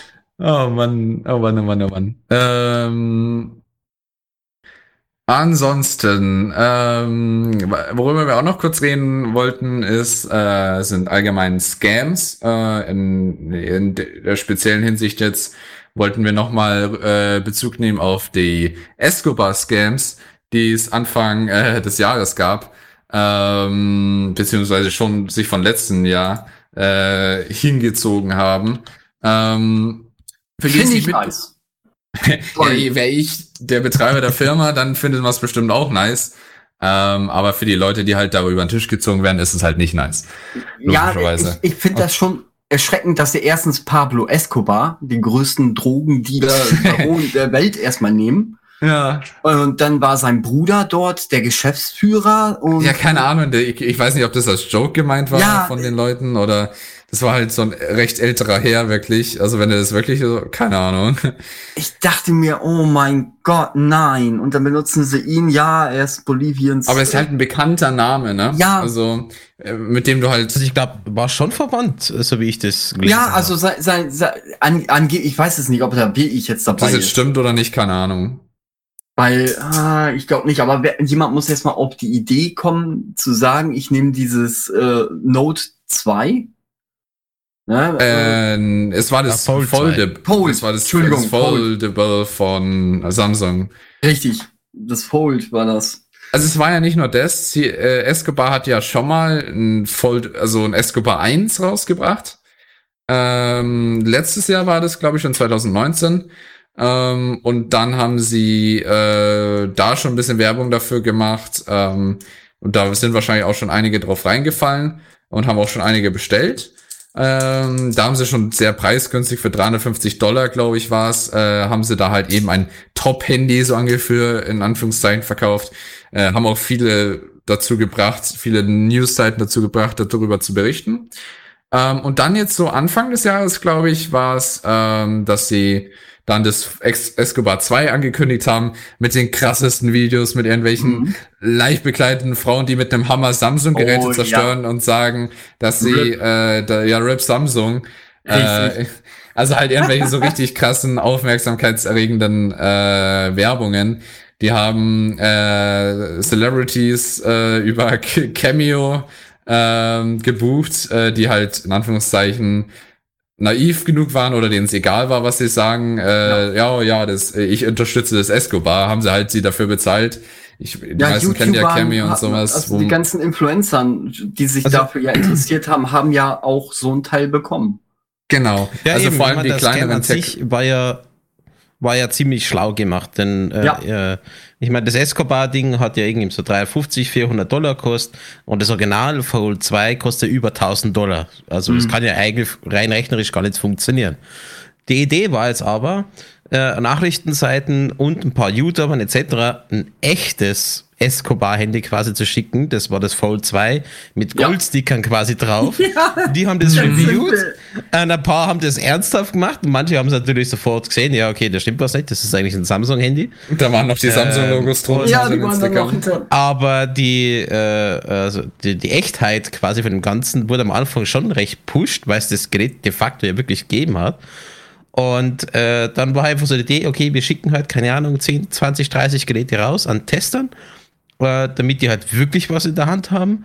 Und dann lassen wir die Leute mal bestellen. Und die echten Normalos quasi haben das Gerät natürlich nie gekriegt. Genau. Und das heißt, die, Geld gemacht. die ganzen 1A Tech-Reviewer, die die Leute ja ein beeinflussen können und davon überzeugen können, zu denen die Leute ja irgendwie auch aufschauen und den glauben, ähm, haben sie irgendwie mit den kostenlosen Dingen, dass sie die ausgeliefert haben, überzeugen können, hey, ihr habt ja doch ein schönes Handy ähm, und so weiter. Aber nicht nur die kostenlos, sie haben nicht nur kostenlos welche verschenkt, sondern sie haben tatsächlich auch geschaut, wer hat bei denen eins bestellt und die ausgeliefert, die von Tech-Reviewern waren. Ja. Das heißt, die Tech-Reviewer konnten sagen, also komischerweise, ich habe meins bekommen. Äh, das war schon sehr klug gemacht. Das ja, heißt, so sie haben die Aussage gegen Aussage. Sie haben die teureren Samsung-Dinger gekauft äh, und halt nur an die äh, Tech-Reviewer geschickt, die sie halt finden konnten und identif identifizieren konnten, haben sie an die geschickt und dann an alle anderen einfach nicht. Und unterm Strich rechnet sich das natürlich, wenn, äh, wenn du ein paar Mal ein Minus machst, weil du es an die Tech-Reviewer schickst, aber dann bestellen vielleicht tausend Leute dein Ja. Handy und schon hast du dein ganzes Geld wieder drin, das du für die Webseite, für äh, Cameo von irgendwie Chris Hansen und sowas ausgegeben hast oder diese Videos, wie man, wie Samsung-Geräte zerhauen werden. Und Ja, das ist eigentlich ein, schon ein Scam, der zeigt, wie viel Aufwand und Kapital in so einen riesen Scam gesteckt wird, damit sich auch, halt auch das Bild lohnt. Das ist jetzt nicht so eine Webseite wie mit glaub, das- 20 Au Ausrufezeichen mit Hallo, hallo, Sie kaufen Sie jetzt ein Samsung S-Ding, hier so ganz billig, wir verkaufen das ganz billig wie kein anderer. Ähm, ähm, und dann, wenn man das, da, wenn man da drauf reinfällt, ja, okay, wow. Aber das ist halt noch Das mal ein bisschen ausgeklügelter. Das Traurige daran ist einfach, dass es überhaupt funktioniert hat und vor allem wie schlecht oder wie bezahlbar die Tech-Reviews sind. Letzteres war eigentlich noch viel schlimmer. Weil es ist so offensichtlich gewesen, dass äh, das Escobar Phone das äh, Samsung Fold ist, nur mit Klebern Ja. drauf. Und es gab dann einfach so viele ernsthafte Reviews drüber, wo ich entweder frage, entweder, what, seid ihr überhaupt Tech-Reviews, wenn ihr das nicht erkennt habt, dass das von Samsung ist? Oder ihr habt einfach echt viel Geld gekriegt, um das so, so zu reviewen. Aber Letzteres wenn man, das so, trauriger. wenn man so sieht, man hat ein Produkt, äh, angebliches Produkt, was genauso gut ist wie jetzt die äh, Konkurrenz Samsung. Es ist, macht genau dasselbe, aber kostet nur ein Drittel. Dann äh, entscheiden sie sich natürlich, ah, soll ich jetzt 1200 Euro äh, für das von Samsung holen oder soll ich Mhm. mir lieber das Escobar Phone äh, Hashtag 2 holen? Dann Und nehme ich lieber das. garantiert ein Sellpoint. Ja, Wenn du halt nur so wenig da ausgibst. haben aber bestimmt da hättest du ein bisschen bestellt. nachdenken müssen. Das kann ja gar nicht funktionieren eigentlich. Ja. Also, das ist halt das Problem, wenn du Tech-Reviewer hast, die darüber schreiben, Ja. äh, News-Seiten auch, irgendwelche PC-Review-Seiten oder was weiß ich was.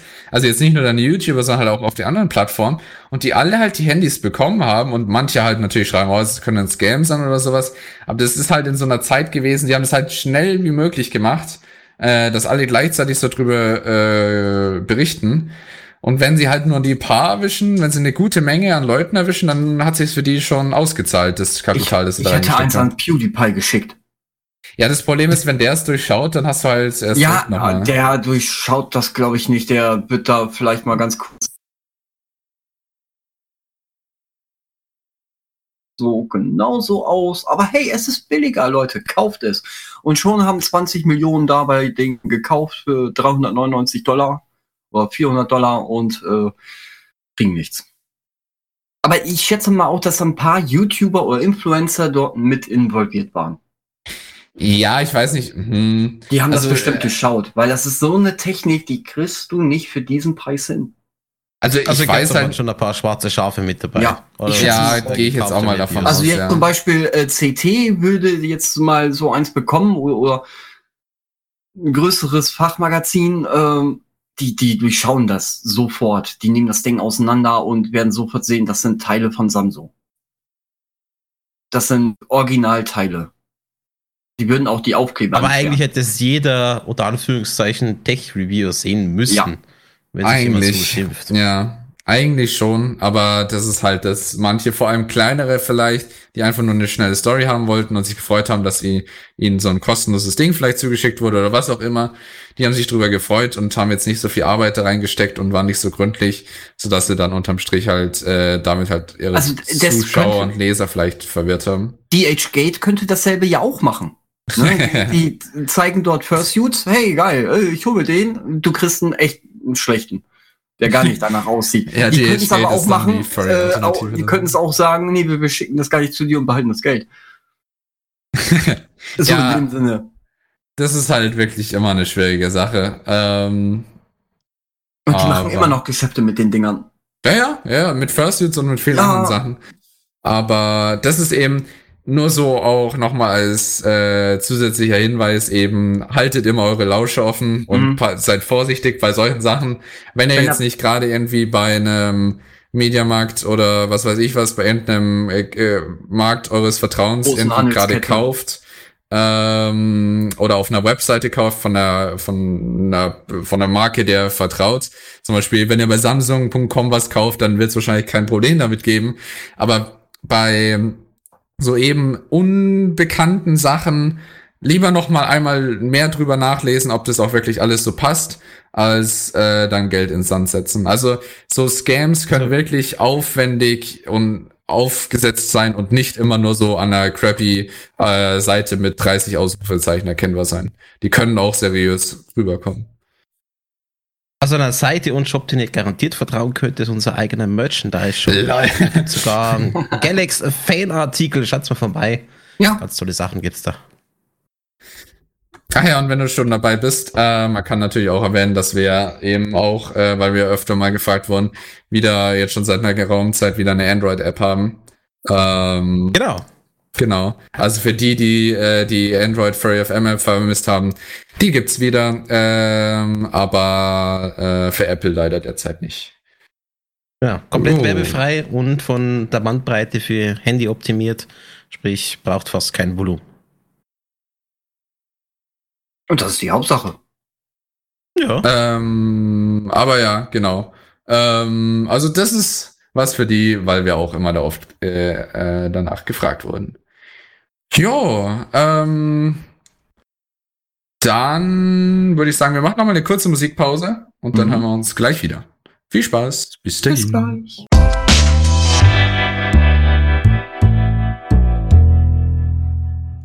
Und da sind wir wieder. Äh, nach hoffentlich nicht allzu verwirrender Musik vorhin in der Mitte. Äh, da, da war eine kurze Zwischenpause in dem Song. Das wusste ich. Äh, der, zu. einz- Du wolltest mit Knöpfen spielen. der einzige Punkt ist ja, der Löwe wollte mal wieder irgendwo mit seinen Pfoten draufhauen. Äh, ich sage jetzt nicht welcher Löwe. Aber nein. Du. Ich, Gott sei Dank bin ich ein Schwarze. Tiger. genau. Ja, lol, das kann, könntest auch du sein, Barbara. Äh, von daher. True. Aber ja. Ähm, ganz gleich. Ähm, ja. Sorry dafür. Auf jeden Fall ähm, äh, haben wir noch drei Themen für euch im Prinzip. Ähm, einen, die wir jetzt dann noch so gegen Ende ein bisschen schneller durchmachen werden. Äh, wir haben, aber wir einfach mal erwähnt werden, erwähnen wollten. Äh, wir haben jetzt einerseits noch ähm, einen ganz interessanten Punkt, wie ich finde, den äh, ich auch schon länger mal ansprechen wollte. Äh, Informatik ist ja allgemein in vielen Bereichen sehr, sehr wichtig. So auch in äh, gibt es den extra Bereich Bioinformatik, ähm, die jetzt vor allem eben im Medizinbereich auch äh, essentiell wichtig ist. Eine der größten Herausforderungen ist es eben, äh, die Form von Proteinen zu berechnen, sagen wir es mal so. Äh, jetzt ganz einfach gesagt. Äh, für mehr Informationen könnt ihr dann gleich noch auf die entsprechenden Links klicken. Ähm, Im Prinzip ist es aber etwas, äh, das, Problem ist, es gibt so viele mögliche Proteine und so viele Möglichkeiten, wie sie sich dann eben zusammensetzen können. Äh, du kannst einerseits äh, deswegen äh, das nicht einfach mal so, oh, ich, ich sag mal, Computer, es soll mal berechnen, äh, alle Möglichkeiten sowas von, du kannst mit keinem Supercomputer derzeit auf der Welt halt wirklich diese Berechnungen anstellen in einer normal Mensch, Menschenlebenszeit, äh, dass das vertretbar wäre. Ähm, würde aber eben äh, viele, hilft bei vielen Problemen. Ähm, und deswegen, man kann einerseits seine Rechenpower für die Medizin zur Verfügung stellen. Äh, in den aktuellen Zeiten ist es auch ganz praktisch, weil äh, diese Ähm, diese Seiten arbeiten auch damit zusammen, auch wenn sie jetzt äh, nicht immer direkt da schon was geholfen haben. Äh, sie tun immer ihr Bestes und haben schon bewiesen, dass sie da eben auch mithelfen können. Also vielleicht äh, entsteht einer der Durchbrüche in der Medizin äh, mit unseren aktuellen Problemen, medizinischen Problemen, eben ja genau durch so ein Projekt. Ähm, ich kann euch einerseits das äh, Baker Lab äh, äh, ans Herz legen. Ähm, das was Ding ganz, ist, ja. Man könnte sich jetzt natürlich ähm, überlegen, ja, es gibt ja so mega Supercomputer, die sowas machen könnten, ja. Die gibt's in der Tat, aber auch die brauchen lang und äh, die Idee ist wirklich, dass man im Schwarm äh, die Rechner rechnen lässt. Und äh, das Boeing-Netzwerk ja. Äh, das, wo jetzt äh, das mit Baker Lab jetzt gerade verlinkt worden ist von Galax, das Netzwerk gibt schon ziemlich lange. Das ist keine Neuerfindung. Und da kannst du halt, wie Galax schon gesagt hat, wirklich mitrechnen mit deinem Rechner. Und zwar müsst ihr da keine Angst haben, wenn ihr das runterlädt, äh, dass der die ganze Zeit rechnet. Das macht er nur, wenn ihr nichts am Rechner macht. Und dann kriegt er wie so, ein, so eine Teilaufgabe, der berechnet ist und schickt es wieder zurück. Gibt auch schon ziemlich viele Erfolge äh, mit der Methode mhm. in der Vergangenheit, ähm, wo äh, Sachen erfolgreich berechnet worden äh, sind.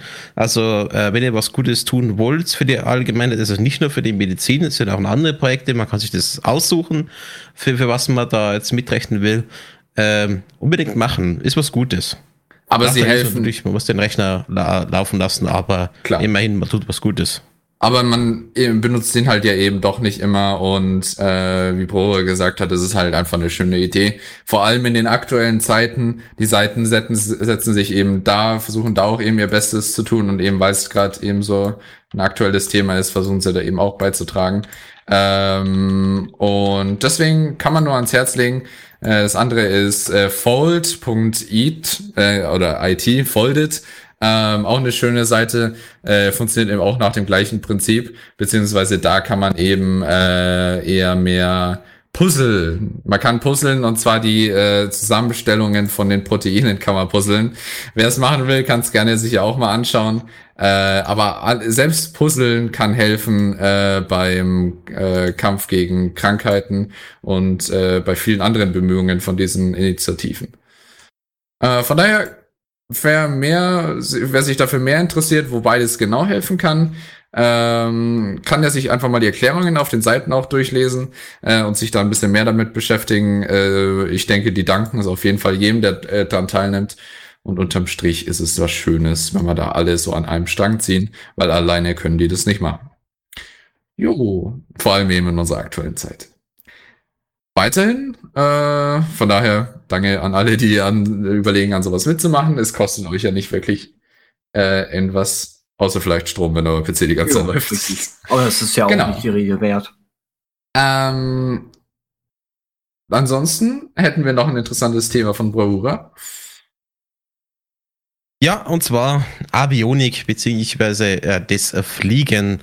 Ähm, momentan Fliegen ist ja jetzt vielleicht nicht so geil in der aktuellen Zeit wegen Corona und Co. Aber man schaut natürlich, dass man da irgendwie immer effizienter, sparsamer, moderner fliegen kann. Und da ist natürlich das Thema Elektroflugzeuge ein Thema. Äh, steckt nach wie vor leider so ein bisschen in den Kinderschuhen. Es gibt schon seit Jahren Experimente mit Elektroflugzeugen, meistens äh, ähm, kleine Maschinen für eine Person und die fliegen auch schon nicht wahnsinnig weit und für große Flugzeuge ist es noch nicht so weit mit der Technik. Aber es gibt jetzt äh, einen Fortschritt in der Richtung und zwar wurde eine Cessna 208 Grand Caravan umgebaut. Das ist momentan das größte Flugzeug, was äh, mit Elektroantrieb fliegt. Das ist eigentlich ein Achtsitzer und äh, ja, haben sie mit Elektromotor umgebaut, äh, haben aber momentan, glaube ich, nur zwei, drei Leute Platz, weil der Rest ist voll mit den ganzen Akkus und die Cessna hat eine Reichweite von knapp 160 Kilometern. Es ist schon mal Anfang. Ähm, geht in die richtige Richtung. Das Problem ist halt einfach nur das mit der Energieeffizienz. Man braucht unglaublich viel Leistung, ja. äh, um so ein Flugzeug in der Größe mit dem Gewicht in die Luft zu kriegen und dann auch oben zu halten. Und äh, das also es ist weniger, also es ist einfach so ein zweischneidiges Problem. Einerseits sind es die Motoren, die wirklich viel Saft braucht für die Leistung und natürlich die Batterien, die die Leistung nicht, also zumindest äh, die, die Energie, die benötigt wird, in, in der Größe bereitzustellen, die auch wirklich tragbar ist. Weil man kann sich ungefähr so vergleichen, wenn du so einen Airbus in die Luft bringen willst mit Strom, kannst du drei Viertel von dem Airbus voll machen mit Batterien und der Rest ist dann für die Leute. Und dann ist das Ding auch noch so schwer, dass es vermutlich erst gar nicht abhebt, aber nur, nur so im Verhältnis. Alles mit der Cessna ist schon, ist schon ein guter Fortschritt. Ähm, bin mal gespannt, was da in der Batterietechnik noch kommt und auch in der äh, Motortechnik. Aber gerade für so Kurzflüge, wenn man dann ähm, so kleinere Jets umbauen kann auf Elektroantrieb, ist das sicherlich schon mal Erfolg. Bis wir dann mal irgendwann so ein Airbus sehen mit Elektroantrieb, ist die Frage, ob es das jemals geben wird. Ich glaube nicht, wenn dann vielleicht Wasserstoff oder so, was aber hochexplosiv ist. Ähm, da braucht es noch richtig viel Arbeit. Also ich würde mal sagen, da braucht es 15 Jahre mindestens, bis das ich da in der Elektrotechnik äh, das so weit entwickelt hat, dass das dann, sagen wir mal, für Linienflüge einsetzbar ist. Aber für, für meine Region wäre es zum Beispiel gar nicht mal so schlecht. Für die Inselflieger die, äh, ja klar, ich meine, da, da ja zum Beispiel Kurzstrecke, also so Kurzstreckensachen, 50 Kilometer. auch da, da würde ich sagen, braucht es noch zwei, drei Jahre, bis das soweit ist. Also gerade bei der Cessna 208, äh, diese Inselhupfer, die äh, Buschflieger, wie sie auch mhm. heißen, äh, müssen die Batterien einfach noch ein bisschen kleiner werden. Aber es könnte Aber ja auch so eine schon einsetzen. Innovationstechnik sein, zum Beispiel für diese Flugtaxis, äh, Taxis die ja auch schon entwickelt werden, die ja auch elektrisch betrieben werden. Und dort könnte man ja auch ja, klar, Innovation dort. Richtig, und da profitieren dann beide natürlich von. So die kleinen Taxiunternehmen, die dann später Flugtaxis machen oder die großen Airlines. Ja, das macht es dann auch garantiert kosteneffizienter, wenn es dann mit mhm. Strom läuft. Also gerade bei den Kurzstrecken, wenn es von Stadt zu Stadt und oder eben auf so eine Insel hüpft oder so. Ja, absolut. Und äh, rein vom Auftanken ähm, soll das auch gar nicht so lange dauern, gemäß News zu der Cessna. Ja, so, so sagen wir mal, so ein 747 Boeing, wenn man die mal, sagen wir mal, kurz vor knapp leer geflogen hat, das dauert schon, bis das Teil wieder mal aufgetankt ist. Ich schätze mal, dass es genauso ja, lange also, dauert, das dann auch aufzuladen. Also wirklich die ganz großen Jumbos, glaube ich, die werden wir so schnell nicht sehen mit Elektroantrieb. Aber äh, für die regionalen Flüge, glaube ich, könnte es greifbar werden, langsam. Ja, heute ist Aber das ja auch schon. Jahren. Innerhalb von 30 Minuten hast du einen Tesla dann äh, fast von, sagen wir mal, 10% auf 80% aufgeladen. Ja, das Aufladen ist ja nicht so das Thema. Es ist halt hm. halt mehr so die, die Reichweite und das Gewicht. Richtig. Und natürlich, was das an Platz braucht. Aber sowas war auch vor zehn Jahren un unvorstellbar, sowas zu machen. Heutzutage, die, die Technik entwickelt sich so schnell. Ich schätze mal, in zehn Jahren äh, hat man die doppelte. Das, ich schätze mal, dann wird dann so eine A310 vielleicht Maximum. Boah, A320. Müssen wir beobachten. Mal Schlecht finde ich es nicht. Es, es ist auf jeden Fall emissionsärmer und äh, umweltschonender als normales konventionelles Fliegen. Da ich bin gespannt, inwiefern das wirklich skalierbar ist und Richtig. wie das dann wirklich äh, in der Zukunft sich dann vielleicht auswirken kann. Genau, das, das ich meine, äh, was vielleicht noch eine Idee ist, ich weiß nicht, inwiefern das schon nachverfolgt worden ist, äh, so eine Art Hybridantrieb. Das glaube ich mit den Motoren, also gerade mit dem Turboprops, das ist ja so eine Mischung aus konventionellen Kolbenantrieb, wenn man so möchte, hat keinen Kolben und ein Düsenantrieb, so eine Turboprop. Ähm, dass man da vielleicht irgendwie so ein ja, Elektrohybrid machen kann, weil die, die meiste Energie beim Flugzeug wird beim Starten und bei der Landung verbraucht. Und also vor allem beim Starten, dass man da zum Beispiel sagt, ja, okay, beim Starten ist, ist äh, der normale Motor irgendwie aktiv, äh, gehst auf deine Reisehöhe rauf und dann, wenn du dann auf deiner Reisehöhe bist, macht es Elektromotor, weil da brauchst wesentlich weniger Leistung. Also da fährst du im Schnitt bei zwischen 50 und 70 Prozent äh, der Motorleistung, hm. äh, je nach Flugzeug, und dass man da dann auf Elektro switcht und dann halt wieder umgeht. Vielleicht ist auch so eine Kompromisslösung was. Ja, richtig. Ich bin gespannt, was da die Zukunft in der Hinsicht bringen wird. Mal schauen. Mhm. Ähm, aber das zeigt zumindest, dass es in dem äh, Feld auch weiterhin immer noch entwickelt wird und nicht irgendwie weiter einfach so geflogen wird, wie es schon immer geflogen wurde. Von daher, ich ja, bin gespannt, ja, wie es da. Ja, klar. Ich meine, die, die Brennstoffe sind endlich. und äh, wird nicht besser. Also da, da, muss in der Richtung irgendwas gemacht werden. Ob Strom die Zukunft ist oder es Wasserstoff ist oder was anderes, werden wir dann sehen. Aber auf alle Fälle, äh, die konventionellen Antriebe werden es nicht mehr. Ich meine, jetzt werden auch die großen 747er äh, ausrangiert, also die, die Super Jumbos. Ich glaube, British Airbus hat jetzt gerade letzte Woche die letzten zwei ausrangieren lassen. Ja, die A380 meine, ist ja auch gefloppt Großraumtransporter, sage ich jetzt mal, für. Ja, weil es einfach nicht rechnet. Es nee, das rechnet teuer. sich nicht. Das habe ich, ich schätze mal auch, dass es wieder so, äh, wie der Dreamliner, so maximal 200 Leute, 250, mehr jetzt nicht. Vielleicht noch 747, aber, knapp, aber. Aber der Druck kommt eben auch da jetzt eben von den Airlines, weil es nicht nur ja. größer jetzt relevant, sondern die Teile müssen wirklich auch sparsam sein. Die ja. dürfen jetzt nicht mehr, keine Ahnung, wie viel äh, Liter da pro Minute da rausgeht in so Turbinen, aber je weniger, umso besser. Ja. Das stimmt. Also, mal schauen. Mal schauen, mal schauen, mal schauen. Ich bin Richtig, gespannt, äh, ob sich da weiterentwickelt. Vielleicht gibt's irgendwann mal eine besseren Antriebsmöglichkeit, aber wir müssen auf jeden Fall uns da weiterentwickeln. Hm. Und ja, vielleicht einfach weniger fliegen. Allgemein. Da hat bestimmt aber, Elon Musk auch schon irgendwas in der Hinterhand. Ja, ja, der, der, genau, aber der, wir können nicht Bayern davon ausgehen, wir können nicht davon ausgehen, dass Elon Musk all unsere Probleme löst. Der versucht schon, aber er kann nicht alle lösen. Ja, erst muss er SpaceX erstmal durchkriegen. Dann, ja, er muss ja erstmal zum Mars. Mal schauen, wann er dann endlich auf dem Mars ist. Sein Tesla ist ja schon auf dem Mars. ja. äh, aber wenn wir jetzt schon bei Elon Musk sind, ähm, als kurzes Update ähm, zum Thema Neuralink. Wir hatten ja schon mal in der Vergangenheit über Neuralink hier bei uns im Tech Talk gesprochen. Äh, für die alle, die es nicht kennen, das ist ja im Prinzip die äh, so ein kleiner, wie sagt man es am besten, so ein Chip, der implantiert werden soll und dann letztendlich ähm, zum es gab vor zwei Monaten, glaube ich, gab es das große Update, äh, wo sie auch schon gezeigt haben, dass sie Tierversuche gemacht haben mit Schweinen.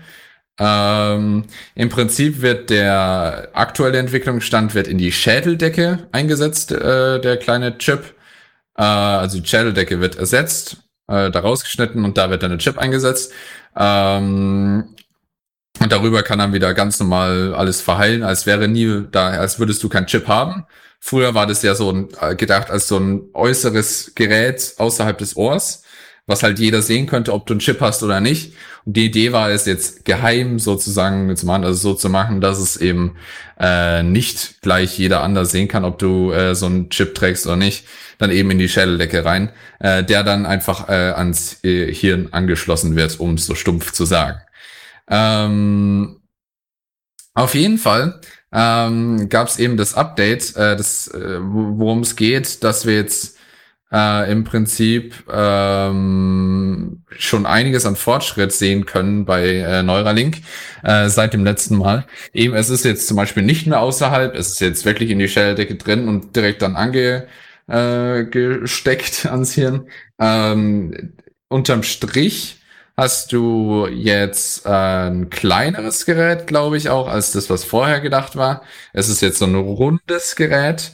Ähm, plus zusätzlich, äh, sie haben jetzt schon die Maschine entwickelt. Kein menschlicher Arzt könnte das so präzise ans Hirn, sagen wir wieder, ich mache immer Anführungszeichen anschließen. Es sieht dann in der Praxis nicht aus, als würde man einen Stecker einstecken. Es sind dann nämlich so ganz, ganz viele kleine auf äh, wirklich einer Nanoebene ähm, Verbindungen, die da gesetzt werden. Aber das kann eben nur eine Maschine, das ohne dabei die Gehirnhaut oder eben allgemein das Gehirn zu verletzen, äh, das so präzise zu machen, dass du auch keine Hirnblutungen bekommst und so ein Zeug, ähm, wenn es eingesteckt wird, so ungefähr. Ähm, auf jeden Fall, die äh, Maschinen sind soweit schon funktionstüchtig, haben sie auch bei den Schweinen schon durchgeführt und auch wieder entfernt, was für viele auch ein wichtiger Punkt ist, man kann die Chips einsetzen und auch wieder entfernen, ohne dass es äh, äh, längere Folgen hat, so ungefähr.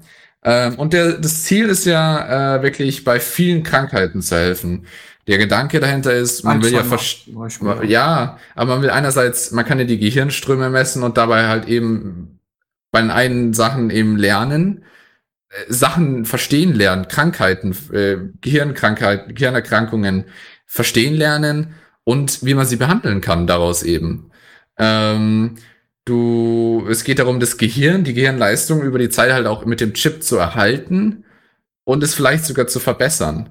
Ähm, und damit halt eine wirklich tolle Zukunft für alle zu schaffen. So wird es wahrscheinlich Elon Musk ausdrücken und hat er so. Ähm, allgemein hat er da viele Sachen im Auge, ähm, zum Beispiel Gedächtnisverlust, Alzheimer, wie du jetzt gerade gesagt hast, mhm. so ein ganz Standard ähm, über die Zeit eben Gehirnströme messen und eben merken, wie kann man oder was sich im Gehirn eben verändert, wie kann man da jetzt am besten entgegenwirken, entgegenwirken mit Hilfe des Chips äh, und eben das ausgleichen. Ähm, oder vielleicht sogar komplett verhindern, wer weiß, was da die Zukunft bringt. Aber deswegen, man braucht erstmal so eine Basis, wie man lesen und schreiben, wie Computer, man schreibt ja, lest ja und schreibt ja immer auf einer Festplatte, dein Computer macht es, jeder Computer macht es ja. Lesen und Schreiben. Und genau das ist, was wir jetzt erzählt haben in ihrer Technologie, dass man Lesen und Schreiben, ja, ja, Lesen, Schreiben noch nicht so ganz äh, eben äh, im Gehirn machen kann. Und das ist eben das Interessante. Ähm, also zum Beispiel Gedächtnisverlust. Sogar Verlust von äh, Gehör äh, haben sie äh, angekündigt. Äh, Blindheit, äh, Paralyse, ähm, sogar Sachen wie Depressionen, Schlafstörungen, äh, besondere Schmerzen, ähm, allgemein auch nicht unbedingt Krämpfe, aber so ähm, sowas wie Epilepsie. Epilepsie, genau. Ähm, allgemein auch Angstzustände und was auch recht wichtig ist, natürlich Süchte, ähm, die ja auch wirklich eben vom Gehirn abhängig sind. Ähm, und allgemein Hirnschaden, den man vielleicht irgendwie, äh, wie auch immer er entstanden ist, eben äh, die auftreten können.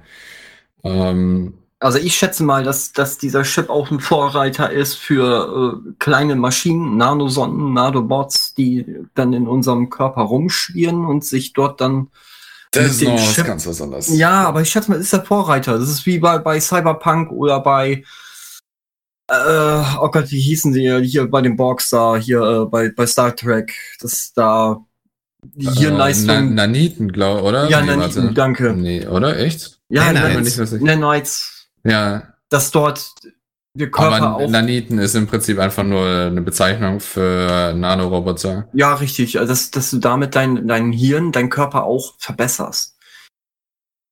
Ja, Nanosonden werden sie halt einfach genannt bei Star Trek auch, ja. Dass die dann äh, von deinem Chip im Hirn, der da reingedrimmelt ist, dann äh, kontrolliert wird und als Datenverarbeiter und auch als Speicherplatz fungiert und deren äh, den Nanosonden oder Naniten dann sagt, hier, repariere jetzt das Gehirn, der Mann kriegt bald Alzheimer oder verknüpfe äh, die Großhinde mit dem Kleinhirn noch, weil da irgendwie Verlust ist von Daten, was auch immer. Ich schätze mal, so weit wird das gehen ich würde es auch lieben gern machen. Ja, okay, da ist dann wieder die Frage, es ist jetzt erstmal wirklich äh, natürlich daf nicht dafür gedacht, jedem einen Chip zu bekommen, weil dann, darüber haben wir ja damals schon diskutiert, was ist, wenn dann irgendwie eine Gesellschaft von gechippten und nicht gechippten entsteht und so weiter und so weiter. Ähm, dann irgendwann will jeder gechippt sein, weil man sonst irgendwie mental vielleicht nicht mithalten kann bei Berufen, was weiß ich was.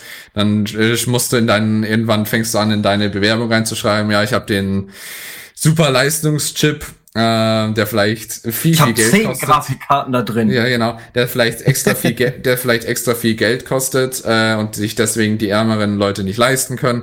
Und das sind so viele Probleme, auch ethische Probleme, die damit dann aufkommen, dass da ich sehr gespannt bin, wie da sich die Menschheit äh, entscheiden wird und welche Entscheidungen dann letztendlich durchgesetzt werden, wie wir uns als Menschheit da weiterentwickeln. Ob jeder irgendwann welche hat, ob die vielleicht einfach nur genannt werden, genommen werden sollen, wie es jetzt der Plan offiziell zumindest ist, ist eben, um Leute, um eben Leuten mit Krankheiten zu helfen, was, was ja ein wirklich sehr nobles und gutes Ziel ist, weil du kannst so vielen Menschen mit Demenz und mit vielen anderen Krankheiten, die ich jetzt eben ja erwähnt habe, mhm. vielleicht wirklich das Leben so viel lebenswerter machen äh, und so viel schöner. Das ist ja eigentlich schon jeden einzelnen Cent in Forschung wert für diese Leute. Äh, von daher, ich finde es auf jeden Fall eine wichtige Sache, weil für Leute, die irgendwie eben Gehirnkrankheiten haben oder sowas, da kannst du halt nicht groß machen. Du kannst kein Medikament nehmen und da hast du kein Alzheimer mehr. Deswegen ist das bestimmt halt eben eine richtige Richtung, um einerseits eben das zu verstehen, was tatsächlich passiert und es dann vielleicht irgendwann zu behandeln. Von daher, für vor allem diese Leute, denke ich, ist es, könnte es wirklich was Schönes sein. Wenn es wirklich für diese Leute nur gedacht ist und nicht um irgendwie äh, super intelligente Menschen und was weiß ich was zu schauen, sondern um einfach nur Menschen, allen ein schöneres Leben, allen Menschen ein schöneres Leben zu bereiten, dann ja, warum nicht? Ja.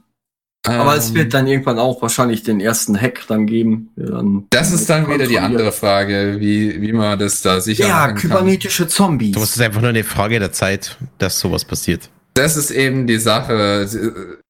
Natürlich. Es hat alles seine Vor- und Nachteile, aber die, die meisten ist halt nicht ob, gut. sondern wann. Weil irgendwann das stimmt, das ist immer. allgemein in jeglicher IT-Sicherheit. Und vor allem, wenn es dann eben an sowas Wichtiges geht, wie das Men wie einen Menschen hacken, da kommen wir dann auf ganz andere Ebenen. Stell dir mal vor, du erpresst dann jemanden damit, oh, ich schalte dir deinen Chip ab oder ich kann deinen Chip irgendwie, was weiß ich, was machen lassen.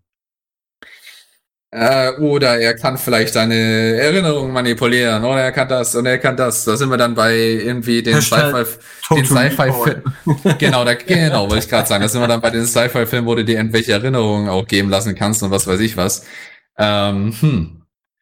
Ja, wo man sich nicht mehr leisten kann, irgendwie an einen schönen Strand zu fahren. Also gibt man, lässt man sich die Erinnerung äh, geben. Wäre auch nicht schlecht. Die ERF wird dann wahrscheinlich in der Zukunft, weiß nicht. Stimmt. Äh, Wenn wir dann wieder so eine Katastrophe wie jetzt haben. Ja. Ich gebe mir einfach die Erinnerung, als wäre ich die, das ganze Jahr auf der ERF gewesen. nice. Das ist aber gefährlich, weil es kann dann sein, dass manche Leute dann einfach nicht mehr in die Realität kommen. Ich meine, da gibt es genügend Filme, ja. was genau mhm. das thematisieren. Eben. Also da bin ich mal gespannt. Genau dafür ja, gibt es genau, ja Total Recall, das ist, das ist ein sehr guter Film. Ja, genau, hat der Katiba auch gesagt. Das ist halt wirklich ein gutes Beispiel dafür. Aber das, äh, der alte, nicht der neue. Ja, klar. Ich will meine dreibrüstige Frau haben. Die auf Mars war. Ja, das oh, spielt ja auch Aliens da ein bisschen eine Rolle mit. Das, ah, der, der Film war so gut. Der war so gut. Also der von daher, ah. ja.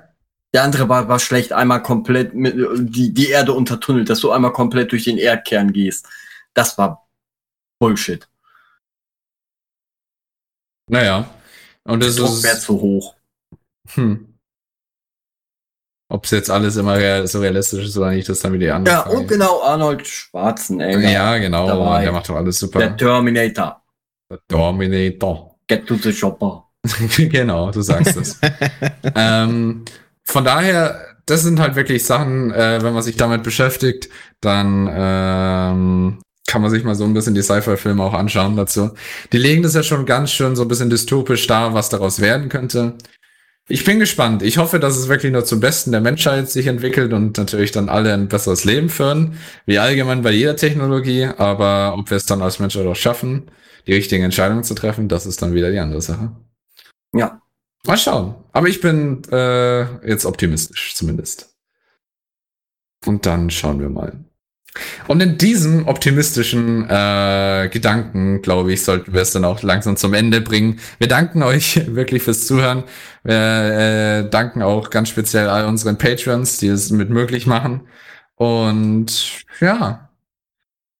Ähm, Hashtag Handherz. Wünschen euch ein wunderschönes Wochenende. Ihr seid auf der genau. Sonntag vor uns. Lasst es euch gut gehen. Genau, genießt Morgen gibt es übrigens auf South FFR noch eine sehr interessante Show zusammen mit äh, First Severance und gerne einschalten. Ansonsten lasst es euch gut gehen.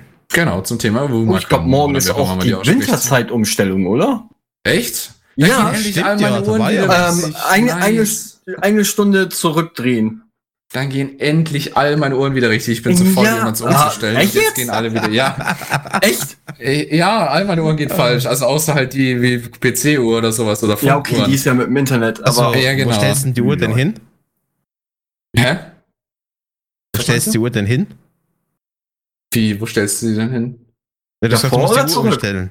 Ach, oh mein Gott, du bist so. Ah, Frau ja, ich werde zurückgestellt. Eine Stunde jetzt? zurück. Ah, du tust Nee, umstellen, woanders ja, hinstellen. Ja. ja, ja, ich verstehe schon. Oh Mann. Uh, aua, aua, aua. aber ja. Aber ja, nee, ich stelle sie zeitlich um. Eben nicht. Ich musste ja nicht mehr umstellen, das ist das Tolle. Ah, meine Armbanduhren, meine Autouhr, ja, die ganzen Uhren, die will ich immer nicht umstellen. Dann wird es früher dunkel. Nein. Das ist mir egal. Wie gesagt, Hauptsache meine Uhren gehen wieder. Ja, da hast du auch recht. Gut, in der Hinsicht, mit dem Gedanken und der, dem netten Hinweis, dass ihr eure Ohren umstellen müsst, wenn es wirklich dieses Wochenende ist, ich habe keine Ahnung, das kriege ich Ja. nie mit. Heute Nacht Ähm, um drei das kriege ich eben nur mit, wenn all meine Ohren auf einmal stimmen und ich denke mir, hä? Warum stimmt meine Uhr? äh, genau, und in der Hinsicht wünschen wir euch noch einen schönen Abend, schlaft gut, danke fürs Zuhören äh, und äh, bis zum nächsten Mal. Tschüss! Ciao. Tschüss.